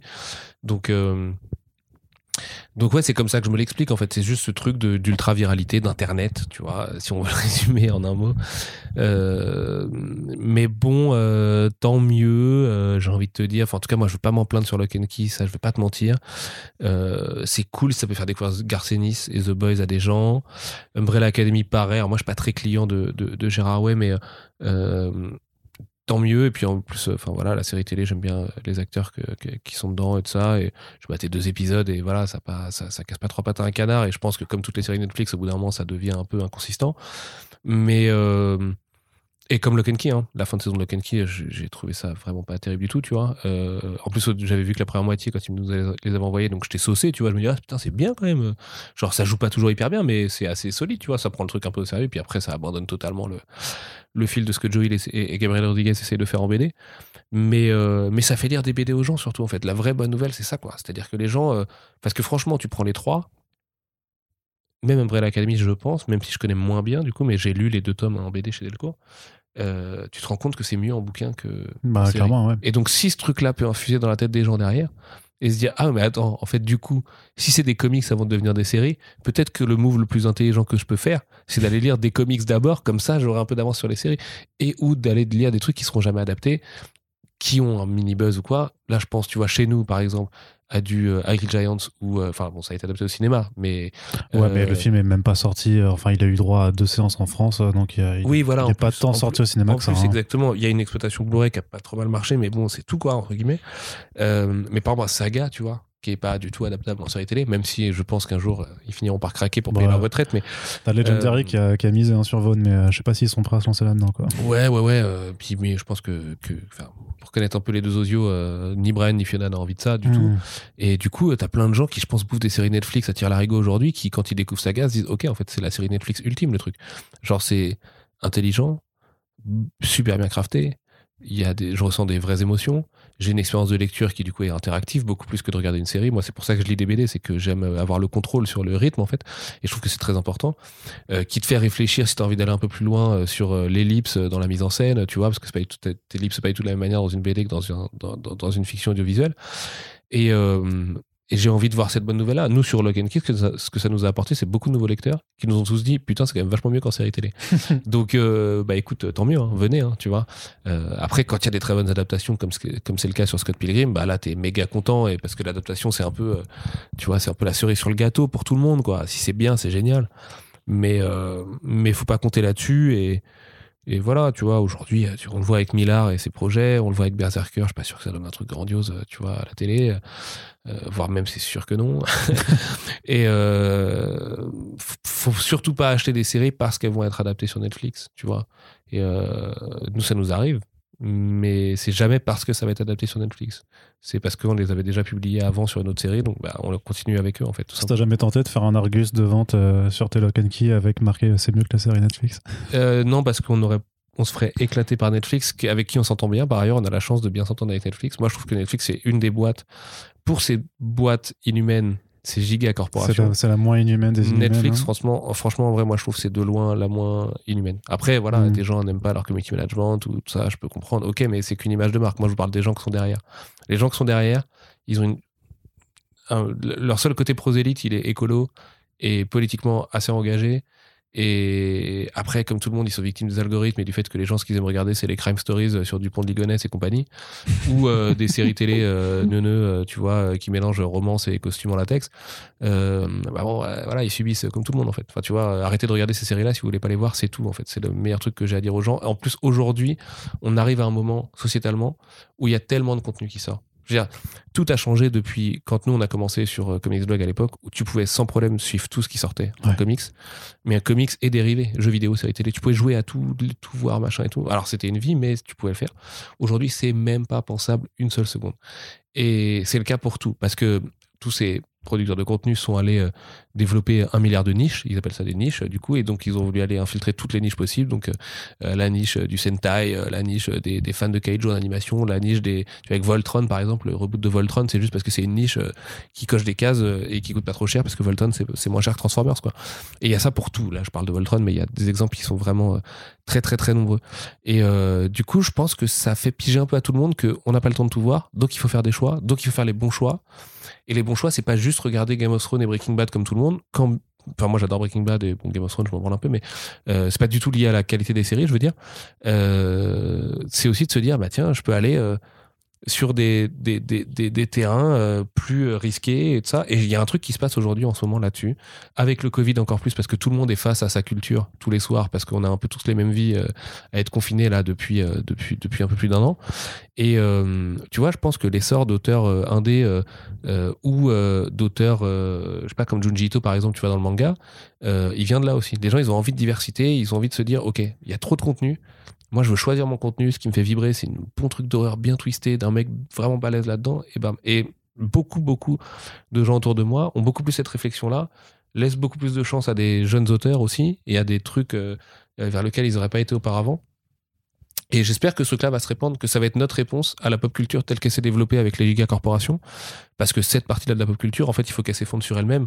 Mais j'ai l'impression qu'elle est en train de le faire. C'est juste que c'est pachydermique, donc ça va mettre euh, 10 ans à vraiment euh, Ouais. devenir une bouillie infâme. C'est comme un gros éléphant qui fait une roulade au ralenti. Quoi. Exactement. de- Mais en vrai, euh, tu vois, euh, si j'ai maté 5 minutes de Kong machin avec toi tout à l'heure, bon, c'est abominable. En 5 minutes, euh, tout est fluo, euh, euh, tout est néon et tout. C'est voilà, le, le scénario il est écrit sur un post-it. En une matinée, les mecs ils ont fait le truc. Euh, j'ai maté euh, Snyder, euh, Zack Snyder Justice League. Bon, c'est pas du tout ma cam, mais c'est vachement mieux que le cut cinéma. Ça, tu peux le voir très vite. Ouais, bah, ça, ouais. Mais vas-y, euh, Quand même. voilà. hein. Et et, et c'est pas pour pour dénigrer parce que là pour le coup c'est cool que ce cut là existe. Je pense pour les fans et tout. Tu vois, au moins ça envoie un message un peu cool. Mais c'est que bah, les giga corporations, elles en ont plus rien à branler d'envoyer de la qualité. Ah si, j'ai maté aussi 5 minutes de Winter Soldier et Falcon là. T'as pas aimé? C'est- improbable. C'est improbable. Personne n'y croit là-dessus. Enfin, je veux dire, Pourtant, si. hein. moi qui n'ai pas maté de MCU depuis longtemps, j'étais choqué par à quel point les acteurs sont pas du tout dedans en fait. Genre ça se voit que personne n'y croit là-dedans, c'est pas du tout bien réel. Il y a des FX un peu mieux que d'habitude parce que c'est Disney+, mais Asie, c'est par rapport à l'argent que vous avez les mecs, franchement, vous êtes quand même vraiment des bons crevards. Euh, ça raconte pas grand-chose. Ça reprend des idées euh, hyper simples. Non, franchement non, tu vois. En vrai non. J'ai entendu dire que la fin de Vanda euh, et, et Vendavision c'était un soufflé. Ouais. Donc encore une fois avec ce modèle de on a un pilote très fort, derrière on fait un truc super stylé, mais la fin faut que ce soit un soufflé parce que bah, vas-y il faut qu'il revienne et machin et tout. J'ai maté une saison de Mandalorian, c'était la même chose. Vas-y c'est bon, tu vois j'en ai marre de manger des recettes. À un moment donné, euh, ça coûte pas plus cher de se faire de la bouffe de grand chef avec la pop culture. Donc c'est ça que je trouve un peu criminel dans le fait de passer euh, sa vie à juste mater des trucs prémâchés. C'est que littéralement ça coûte le même prix d'aller découvrir. Et vous pouvez pirater et tout, il n'y a pas de problème. hein. Aller lire des mangas géniaux en piratant et tout, il n'y a pas de souci, tu vois. Mais euh, Est-ce que c'est est-ce que c'est bien de dire ça en tant qu'éditeur? Franchement, moi, j'ai pas de. Enfin, les gens dans le manga vont lire du Scantrad depuis la, la, la nuit des temps. Moi, je lis du Scantrad. euh, tous, les éditeurs lisent du Scantrad. Si les, si les gens n'ont pas les moyens, enfin, euh, ça, je pense que les gens ils le comprennent, et particulièrement les éditeurs de First Print.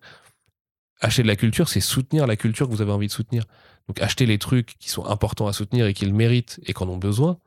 Et puis le reste, euh, bah, tu vois, ne payez pas pour euh, Disney, quoi. Enfin, je sais pas, les mecs. euh, en vrai, non, mais sans déconner. Sans déconner. Mais justement, cette Il y question. a du- une série à mater tous les six mois. Bon, un peu plus maintenant parce qu'il s'énerve là. Ah, il y en a tout. Mais t'es pas pressé pour l'avoir vu. Enfin, tu vois.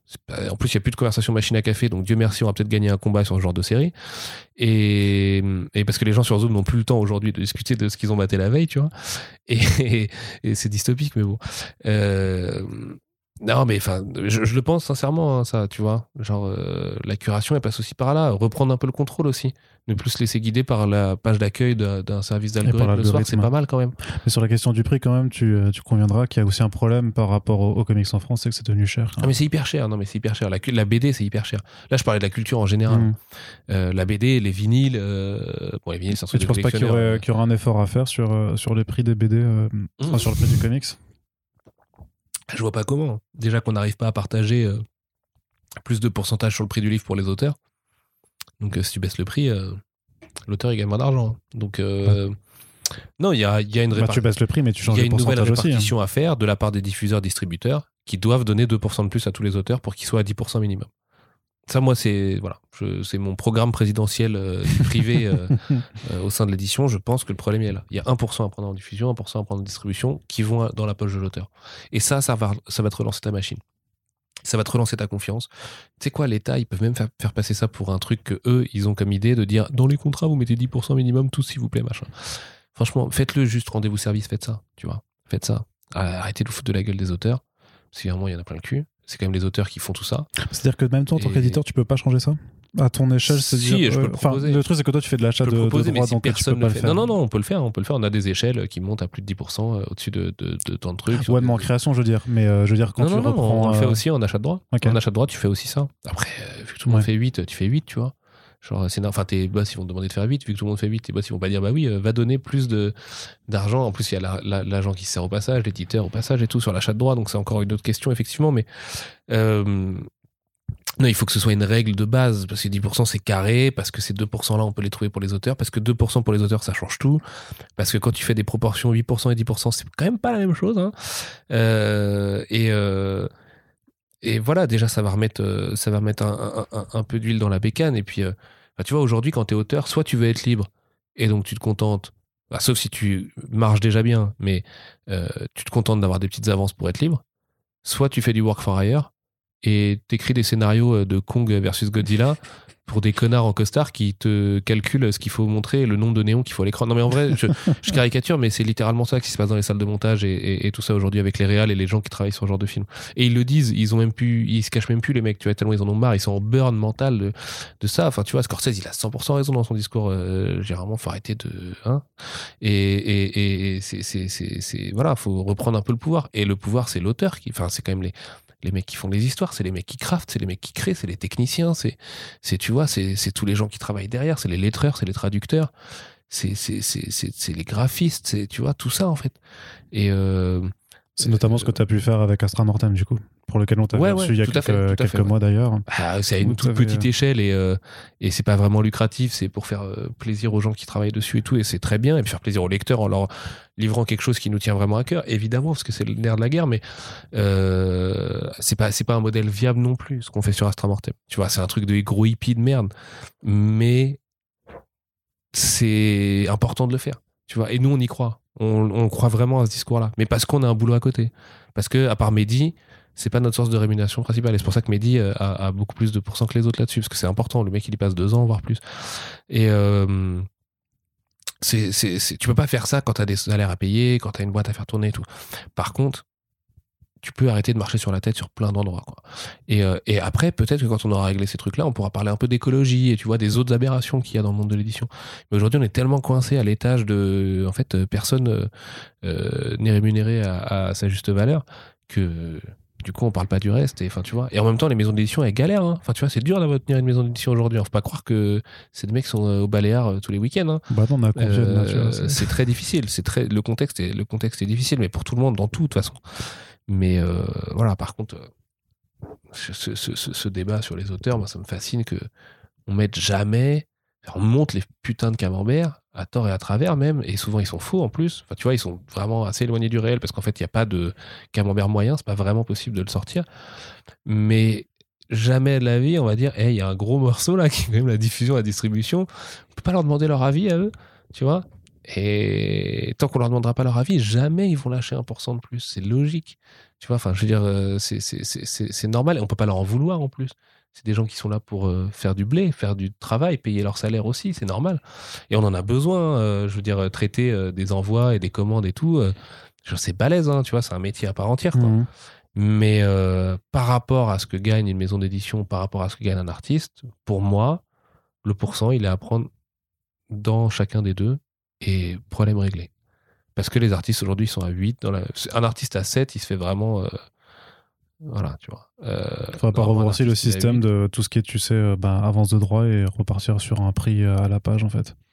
Ouais, après, tu, peux, tu peux avoir un forfait et 10%, comme avoir être payé à la page et avoir 10% derrière, parce qu'en fait, l'agglomérat de tes pages, ça va te faire un forfait, donc ça, ça va te faire ton avance, et derrière, quand tu l'auras dépassé, tu vas toucher tes royalties et tout. Donc là, ça reste important d'avoir tes 2% de royalties quand même derrière. La question du forfait ou de la page, elle est, elle est, elle est, elle est, elle est pas si problématique, sauf si on n'en avait pas profité pour moins payer les gens en passant au forfait en fait. Et c'est ça le vrai problème. C'est que c'est comme le passage à l'euro, tu vois. Euh, il y a une transformation qui marche pas trop à un moment donné quoi, par rapport au prix à la page qui était qui était pratiqué avant. Mais il y a beaucoup de maisons d'édition qui sont créées euh, euh, dans les années 2010 qui sont revenues au prix à la page et c'est très bien comme ça. Et tu vois, il y a un moment aussi ce genre de méthodes hyper agressives qui sont là pour boucher le marché. voilà, ça dure 10 ans, 20 ans et tout, mais c'est tellement je veux dire, euh, industriellement un désastre, comme c'est un peu comme la démarche écologique, quoi. Tu vas dans le mur, tu le fais quand même. Bon, bah, un moment, tu vois, tu reviens un peu à la normale, tu, commences à parler de décroissance et tout, quoi. Et, euh, mais, mais ouais, bon, bref, tout, ça, c'est des questions de toute façon assez complexes sur lesquelles il faut des données extrêmement précises sur le monde de l'édition, sur le prix du livre et sur comment un livre s'articule et les différentes typologies de livres et tout ça, parce que même un achat de droit ne va pas du tout ressembler à un autre achat de droit qui ne va pas ressembler du tout à, tu vois. Et euh, toujours est-il que, voilà, la question des 10%, euh, tout le monde est en train de chercher euh, une parade pour que l'État puisse faire quelque chose. bah voilà, vous faites ça et vous faites, vous mettez d'accord avec les ministres là, vous leur dites que c'est eux qui ont eu l'idée, et très bien, on s'en fout. Au moins les gens ils ont 2% de de thunes en plus derrière et ça change tout. Donc euh, ça changera pas chez les gens qui ne marchent pas. Mais à un moment donné, quand t'es artiste et que tu sors un truc et que ça marche pas, bah, tu vas pas non plus crier au ciel que tu mérites de gagner le salaire de ZEP. Tu vois, c'est aussi un autre souci quoi. Tu vois, c'est qu'il y a beaucoup de gens malheureusement ça marche pas parce qu'ils sont mal défendus, parce que tout ça. Ce qu'il faut savoir, c'est rebondir. à, du coup, trouver une maison qui est, qui, qui- qui est plus euh, chaussure à ton pied, quoi, qui va savoir te défendre et tout, ne pas euh, rester sur un échec, ce qui est très dur avec les diffuseurs, effectivement, mais ce qui est pas euh, une condamnation. Il y a plein d'artistes qui ont commencé à vraiment marcher à partir de la quatrième BD et qui à la cinquième ont vraiment décollé et qui à la sixième en vendaient 200 000. Donc euh, il n'y a pas de, y a, y a- pas de fatalité. Après, euh, on a un système social en France qui est quand même super favorable. Quand même, tu vois, quand quand, quand t'as pas de boulot, enfin tu vois, on a quand même des aides quoi. Je veux dire, c'est un truc qui n'existe pas dans tous les pays dans lesquels moi j'achète des bouquins, ni au Japon ni aux US.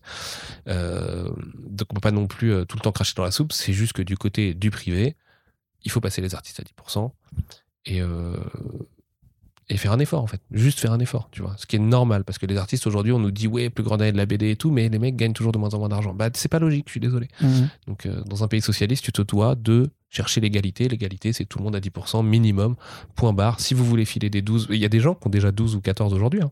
des très gros auteurs. Ouais, ouais, non, non, non, 12 ou t'as- c'est juste 14. que t'as dit dans un pays socialiste et puis euh, ça m'a fait marrer, quoi. Bah non, mais c'est, on est dans une base socialiste quand même. Donc, tous les mois, on cotise euh, pour Ouais, l'école. euh, D'accord, sur, la cet- sécu, sur, euh, sur cet euh, aspect-là. D'accord, ouais. Tu vois, mais ça, mais ça, Ouais, c'est enfin, tu vois modèle- bien que, que C'est ça. un modèle auquel je, auquel je tiens. Les cotisations sociales qu'on appelle les charges sociales, c'est quand même un truc qui est important, tu vois, qui fait tourner le pays, Non, et tout, est qui paye le hein. chômage des gens et tout, qui paye les retraites, qui paye tout ça.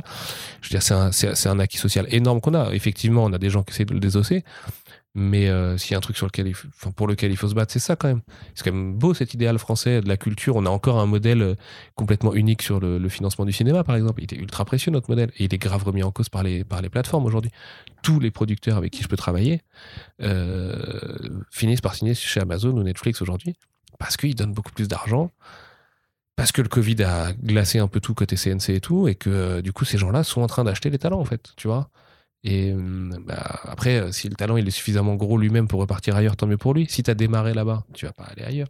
Tu vois, enfin, peut-être chez Gaumont, Pâté, si tu veux revenir bosser en France et tout. Mais enfin bref, on pourrait en parler pendant des heures, mais Retour aux comics. retour aux comics. Ouais. J'ai quand même aussi constaté quelque chose euh, sur le marché ces dernières années, c'est qu'il y a eu pas mal d'initiatives et pour débloquer un peu cette situation du, du marché un peu trop, trop familial et trop euh, ancré sur lui-même, sur la question du format. Toi, Mhm. par contre, en trois ans, ça s'est pas vu. Euh, alors, tu avais l'un ou l'autre objet qui était un petit peu différent, comme Michael Giants notamment, qui est un peu plus, un peu plus, euh, un peu plus large, quoi. Ouais. Mais toi, par Ou contre, les artbooks euh, en l'occurrence, Ou les artbooks, ouais. mais Mais du coup, toi, euh, et c'est notamment ce qu'on ce qu'on avait dit sur, sur The Savage Shores, par exemple, où on se dit- s'était dit, bah, bah, ça, ça ressemblerait grave à bien une BD franco-belge, mais toi, tu veux pas faire de souple, tu veux pas faire de plus grands Bah non, je voulais surtout qu'on puisse être fier que ce soit un comics en fait. Voilà, Parce que c'est un toi, toi, comics, donc faut rester fier du fait que ce soit un comics.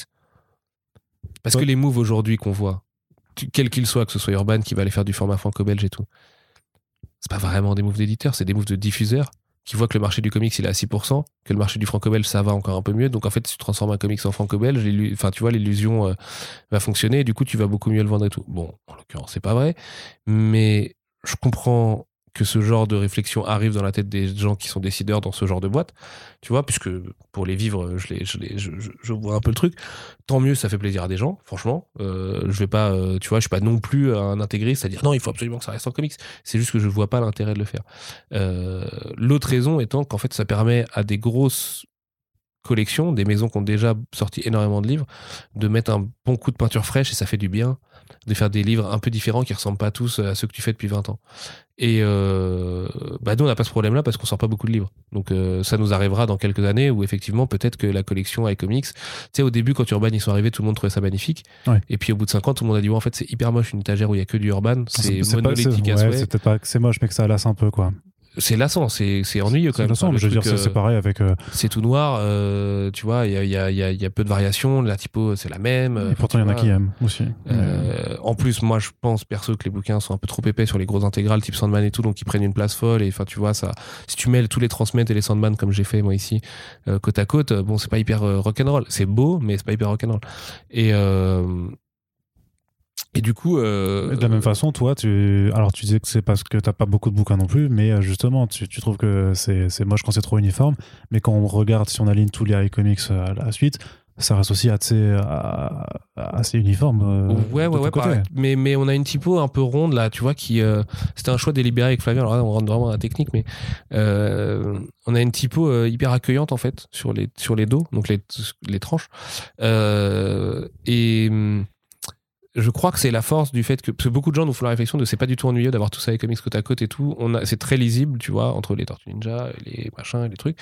Et euh, et puis on a notre système de toutes petites vignettes en haut, euh, tout ça. On apporte un tout petit peu de couleur euh, sur les, les, dos qui sont pas sont jamais full black, Vanta black à la Urban, parce qu'en fait je fais un peu attention à ça que ce soit jamais full noir, parce qu'en fait le noir a tendance à un peu épuiser l'œil et tout, beaucoup plus qu'un qu'un noir qui va être un tout petit peu tamisé quoi. Et euh, bah on verra dans quelques années si vraiment, euh, tu vois, ça devient aussi monolithique qu'une étagère urbaine ou qu'une étagère de Deluxe Panini, parce qu'il y a le même problème chez Deluxe Panini ou chez Delcourt et tout, c'est normal. C'est des gens qui ont publié tellement de livres et on a tous tellement de leurs livres à eux euh, que, que forcément que ça crée cet effet-là si on les range par éditeur. Mais je t'avoue que sortir du format, ça s'est juste imposé sur Ike Giants parce que je voulais vraiment qu'on respecte les cases de, enfin, les, pardon, les, les planches de Ken. Et donc, du coup, bah, il fallait faire ça, en fait, le, le côté homothétique, tu vois, de, de- Ouais. des, des planches. Donc, l'homothétie, Euh, c'est euh, le respect des proportions. Ouais, c'est Mm. ça. En fait, c'est comme euh, un étiré euh, avec Shift sur Photoshop, tu vois, enfin, pour garder C'est pour nos auditeurs, surtout moi, je, du coup, je sais, mais c'est pour être et, sûr. et- et pour que vraiment la largeur et la hauteur se, se, s'agrandissent à la même proportion pour pas que ça déforme le dessin d'une quelconque manière. Donc c'était un peu dur parce que c'était un de nos premiers bouquins, donc euh, tout de suite on sortait un peu de la collecte. Au final on l'a fait, on l'a assumé, je trouve ça cool aujourd'hui. euh, euh, tu vois, si tu les mets pas tous au bout, enfin moi j'arrive à créer l'illusion qu'il n'est pas vraiment plus grand que les autres. Et, euh, qu'en fait il est plus large mais pas plus haut. Et, et voilà, mais euh, non, la DA, pour le coup, je suis vraiment très très content du taf que Flavien avait fait. euh. Encore aujourd'hui, je la trouve fraîche, alors que ça fait trois ans qu'on se la coltine, voire quatre, du coup, maintenant qu'on bosse dessus. Et, euh, et elle me plaît encore quand je découvre des bouquins. Là, tu vois, j'ai récupéré Shanghai Red il y a pas longtemps. Il doit être dans mon sac à dos, d'ailleurs, je te l'ai pas montré tout à l'heure quand t'es arrivé. Euh, et il est très beau, quoi. Enfin, tu vois, vraiment, le, le bouquin est très beau. Là, on, on, vient d'envoyer le Lock and Key Ciel et Terre euh, à l'impression et le Tortue tome 14. Et, euh, et vraiment, quand je regarde les jaquettes, sont jolies. Je trouve que les cadres de coups fonctionnent bien et tout. Je suis, je suis fier du, du taf qu'on avait fait à partir de celui de Flavien à l'époque, parce que depuis, Flavien nous avait fait en fait toute une direction au début. Et puis depuis, on décline ça avec Julie et Séverine, euh, qui est notre graphiste sur iComics. Et, euh, et ouais, ouais, je suis content, euh, je suis content du taf qui est fait là-dessus. Je trouve qu'il y a un côté qui est pas, qui, qui, qui, vieillit pas trop pour l'instant. Alors après, peut-être que ce sera à l'inverse très ringard dans 10 ans et que ce sera un truc très très typé de maintenant et qu'on sera un peu dans la merde. Je sais pas du tout, ça c'est impossible à, à prévoir. Puis à l'inverse, si c'était quelque chose qui te plaisait pas, t'aurais déjà fait ce qu'il faut pour que ça change. Ouais, ouais, de toute façon, euh, ouais, ouais, on travaille beaucoup sur les, les, les, les, jaquettes et les couves et tout ça en règle générale. Euh, euh, c'est très très important, hein. vraiment, que ce soit le plat 1, donc la couverture qu'on voit à plat, euh, ou euh, la jaquette euh, et la couve en règle générale avec la tranche, donc le dos et, et, et la quatrième de couverture, voire les rabats quand c'est du manga et la jaquette et la couverture. Et euh, parce que c'est la première impression, c'est la raison pour laquelle tu vas sûrement finir par passer à la caisse avec ce bouquin-là. Euh, c'est vraiment le truc de la relation old school de moi je tombe amoureux de certains bouquins grâce à leur couverture et à leur design. Euh, des gens pourraient c'est peut-être pareil pour certaines personnes donc euh, il y a des gens je sais qui n'achètent pas du tout là-dessus ils veulent ils veulent feuilleter pour s'assurer que mais c'est logique aussi mais euh, cette impression là est, est très importante. Donc on avait fait beaucoup beaucoup de tests. Je me souviens à l'époque de, des débuts de iComics on avait fait énormément de tests. On doit encore avoir des fichiers aujourd'hui des logos Tortue Ninja qu'on avait créés et tout on s'était on s'était bien pris la tête. Et là on se prend beaucoup la tête euh, sur Mangetsu en ce moment euh, sur ces questions là D'accord. mais euh, on n'en voit pas un truc dont on n'est pas tous contents en fait en vrai. Et on est beaucoup à passer dessus donc euh, euh, c'est un truc où un peu tout le monde donne son avis en fait les jaquettes et les couvertures donc du coup mais c'est bien c'est bien parce que c'est vraiment la dictature de la meilleure idée et, c'est- la première impression, de toute façon, que du contact avec le lecteur. hein, Ouais. Au final, donc euh, ouais ouais ouais ça bah, peut être crucial. complètement Encore complètement. une fois, Mais tu sais, par exemple, tu te dis, il y a peut-être des gens, ils commencent par lire les blurbs en quatrième de couve. Donc là, on avait un débat hier sur Lock and Key où on a mis un blurb du Figaro, mais c'est le Figaro, c'est un blog du Figaro sur les séries, je crois, qui s'appelle Sur la série. Et euh, du coup, c'est écrit le Figaro entre parenthèses sur la série. Et je disais à Julie et Claire, euh, qui, est, ma boss, euh, vous voulez pas enlever sur la série euh, parce que je comprends le souci d'honnêteté de dire que c'est pas le Figaro le Figaro mais en fait c'est hyper moche graphiquement et tout. Et donc finalement on a changé la typo pour que ce soit moins tu vois que ce soit pas à la même taille que ce soit un peu plus petit. Donc pour, par souci d'honnêteté on le garde. Mais en même temps on le change pour que ça choque moins sur la couverture parce que je veux euh, vraiment des couvertures où les choses ne flottent pas et où tu es à l'aise en fait où les éléments sont placés. Tu comprends tout de suite quelle est l'idée tu vois euh, donc chaque euh, enfin tu vois les indés ont, leur code les tortues ont leur code les rics ont leur code et tout ça et euh, et puis c'est fun à faire en vrai. En vrai, c'est des Lego, hein, tu vois. Donc, t'as un graphiste qui te fait des super trucs derrière. Tu dis, ah non, plutôt cette couleur-là, tu pas tester, machin et tout. ouais. Donc, on s'éclate, quoi. Comment tu vas garder la, la flamme intacte pour les trois prochaines années? De- euh, Je dis trois, vraiment. Bah déjà parce que je hein. reviens au tout début de ce podcast, euh, j'ai la tête dans le guidon en vrai. hein. Donc euh, moi je me rends pas compte qu'on est déjà en 2021, que mon fils a déjà un an et demi, que euh, tu vois, il y a du travail quoi. Il y a beaucoup beaucoup beaucoup de travail à abattre tous les jours. Et, et c'est pas toujours une partie de plaisir. Il y a des jours qui sont difficiles, il y a des jours qui sont géniaux. Il y a des jours qui sont vraiment euh, où tu bouffes ton pain noir et tu peux rien dire. Et des jours où, à l'inverse, tu vas avoir plein de trucs qui vont t'arriver de l'extérieur et ça va être génial et ça va te repimper à fond. euh, euh, te pumper même plutôt que te pimper. ça peut te pimper aussi. hein, hein, d'ailleurs, peut-être que d'un coup, t'as des néons justement sur tes, sur tes fringues. T'as une canne et tout, une canne blanche, un chapeau et tout. Euh, donc non, la flamme, elle est là. hein. En fait, c'est surtout que j'arrêterai le jour où j'aurai plus la flamme, je crois. Tu vois, parce que je suis pas du tout le genre de personne qui peut travailler euh, si, si, si je l'ai pas. Enfin, euh, je l'ai vécu chez Art, euh, je me suis complètement écroulé euh, en faisant un burn-out et en n'ayant plus aucune motivation, ni le goût de rien euh, à la vie, ni rien, tu vois. Donc, euh, donc je veux surtout pas que l'édition m'emmène là déjà, même si là euh, j'ai un peu flirté avec ça en début d'année et un peu en ce moment parce que je travaille vraiment beaucoup, beaucoup, beaucoup, beaucoup sa mère sur Mangetsu quoi. Mais euh, enfin, tu l'as vu de toute façon, t'as passé euh, une partie de la journée ici, euh, tu vois, tu, tu- Mhm. c'est- comme ça quoi. Je suis témoin. Et voilà, ça, ça s'arrête pas trop et tout quoi. Puis il y a- c'est plein de problèmes de plein de choses, plein de sujets différents et tout tout le temps, tous les jours. Et mais bon, c'est cool. Et je suis pas du tout à plaindre. Je suis là où je voulais être. euh, tu vois, sûrement quand j'étais petit, tu vois. Enfin, je, je suis vraiment pas à plaindre. Après, euh, je sais que la flamme, je l'aurai pas toute la vie. Je suis pas dupe là-dessus quoi. Et que surtout, euh, là, j'ai 32 ans, donc c'est normal que niveau tendance et tout, j'arrive à peu près à sentir ce qui se passe dans la pop culture et tout ça. Je trouve que c'est assez logique. Euh, je suis pas sûr qu'à 40 ans ce soit encore le cas. Donc il y a peu de chances que dans 8 ans je sois encore dans l'édition. Mais c'est pas grave parce que tant que j'y ai fait euh, ce que j'aurais eu à y faire et que j'ai fait kiffer les gens et que j'ai kiffé au passage, en vrai, euh, en vrai c'est chambé. hein. Moi je demande rien de plus. hein. Et puis euh, j'irai m'éclater dans autre chose. Il y a peut-être une partie des gens qui me suivront là-dedans et, et peut-être pas. euh, Enfin tu vois. Et puis et puis voilà, tu vois, comme le journaliste c'était une belle expérience, comme la librairie c'était une belle expérience et tout. Là l'édition, ce qui est cool, c'est que j'ai vraiment Brajlon qui me fait confiance, donc je suis vraiment pas à plaindre. Tu vois, je suis. Il faut juste que je donne 120% de mes capacités pour rendre la confiance. Mais c'est bien comme contexte. Enfin, moi, ça me va, vu mon caractère, ça me va ce genre de truc, tu vois. Et, euh, et voilà, mais, mais, mais parce que je vois aussi beaucoup de gens qui travaillent dans l'édition, qui ont plus la flamme et qui sont très malheureux, alors que j'ai envie de leur dire, mec, t'as pas le droit d'être malheureux en travaillant dans l'édition, en fait. Tu vois, c'est pas possible. Enfin, moi, ça me paraît. Il y a trop de gens que je vois qui sont passionnés et pertinents, qui n'auront sûrement jamais la chance de travailler dans l'édition parce que c'est très dur de rentrer même par la petite porte. Et laissez vos places, les mecs, quoi. Tu vois, laissez vos places. Il y a plein de jeunes qui ont plein d'idées, euh, qui ont envie de révolutionner le truc et tout ça. euh. c'est important euh, aussi, en plus, d'être un peu entre deux, tu vois, d'être un peu. comprendre les gens plus âgés qui font tourner ces boîtes-là depuis longtemps, et puis toi, arriver avec ta fougue et, et tu vois, tasser un peu ta fougue et en, faisant un pas vers les autres et tout ça. C'est, puis t'apprends, c'est un, un- monde où t'apprends et où tu découvres tout le temps. Il y a toujours des auteurs à découvrir, il y a toujours euh, des jeunes auteurs qui sont en train de se créer. Il y a peut-être des gens qui aujourd'hui ont, euh, je sais pas, 15 ans et qui, euh, tu vois, dans 8 ans, quand moi j'en aurai 40, en auront 23, lâcheront un chef-d'œuvre et en fait me redonneront la flamme et tout. Enfin, c'est juste que. Puis je dis arrêter l'édition, mais c'est pas arrêter l'édition, c'est arrêter l'édition industrielle, quoi. Tu vois, dans ces conditions-là, parce que je- j'aime beaucoup ma boîte, j'aime énormément mes collègues, j'aime les conditions dans lesquelles je travaille et tout. C'est juste que c'est quand même un rythme un peu de con, quoi. Tu vois, genre vraiment, j'ai pas pris de vacances euh, depuis euh, que je suis arrivé chez Brajlon en 2017. Zéro, en fait. Euh, puisque quand je suis parti en fin 2018, du coup, pour toute la durée de l'année 2019, je suis parti avec un seul tout compte de mes congés, parce que j'en avais pas posé. Et je suis revenu en janvier 2020, le 1er janvier 2020, ouais, l'année du confinement, donc c'est ça, le 1er janvier 2020. Et, euh, et depuis, euh, toujours pas de vacances et tout. Et tu vois, et parce que tu peux pas, je peux pas poser de vacances, tu vois. J'en parle avec ma boss des fois, elle me dit, tu peux pas poser de vacances? Je dis, bah, et que- comment on fait les livres, du coup, tu vois. euh, euh, Il y a une relecture par jour, machin, enfin, tu vois, il y, il y a tout ça. Donc, mais bon, je, vais y arriver, là. Ma femme me tanne pour que je prenne des vacances, donc je vais y arriver. Mais ce qui me ferait vraiment plaisir, en fait, c'est de pouvoir partir en laissant la place à des plus jeunes et pouvoir moi choisir, tu vois, les gens qui vont reprendre Mangetsu et qui vont reprendre iComics, comme j'ai eu la chance de vous choisir vous pour euh, euh, Art, tu vois, derrière et tout. Et euh, enfin, Feu Art et Comics Blog, surtout en ce qui te concerne. Et ça, ce serait top, quoi. S'il y a plein de gens à qui euh, j'ai envie de donner leur chance, tu vois. mais bon, tu peux pas, je peux pas recruter des gens, je peux pas aller voir mes boss en disant, s'il vous plaît, je peux recruter un pote, tu vois.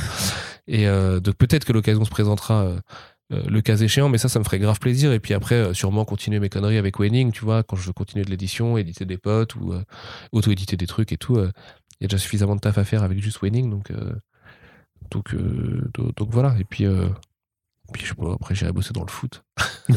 C'est le tu sais que Je deviendrai commentateur de foot à la radio, sur une radio locale, quoi. Et ça me fera vibrer comme jamais, tu sais.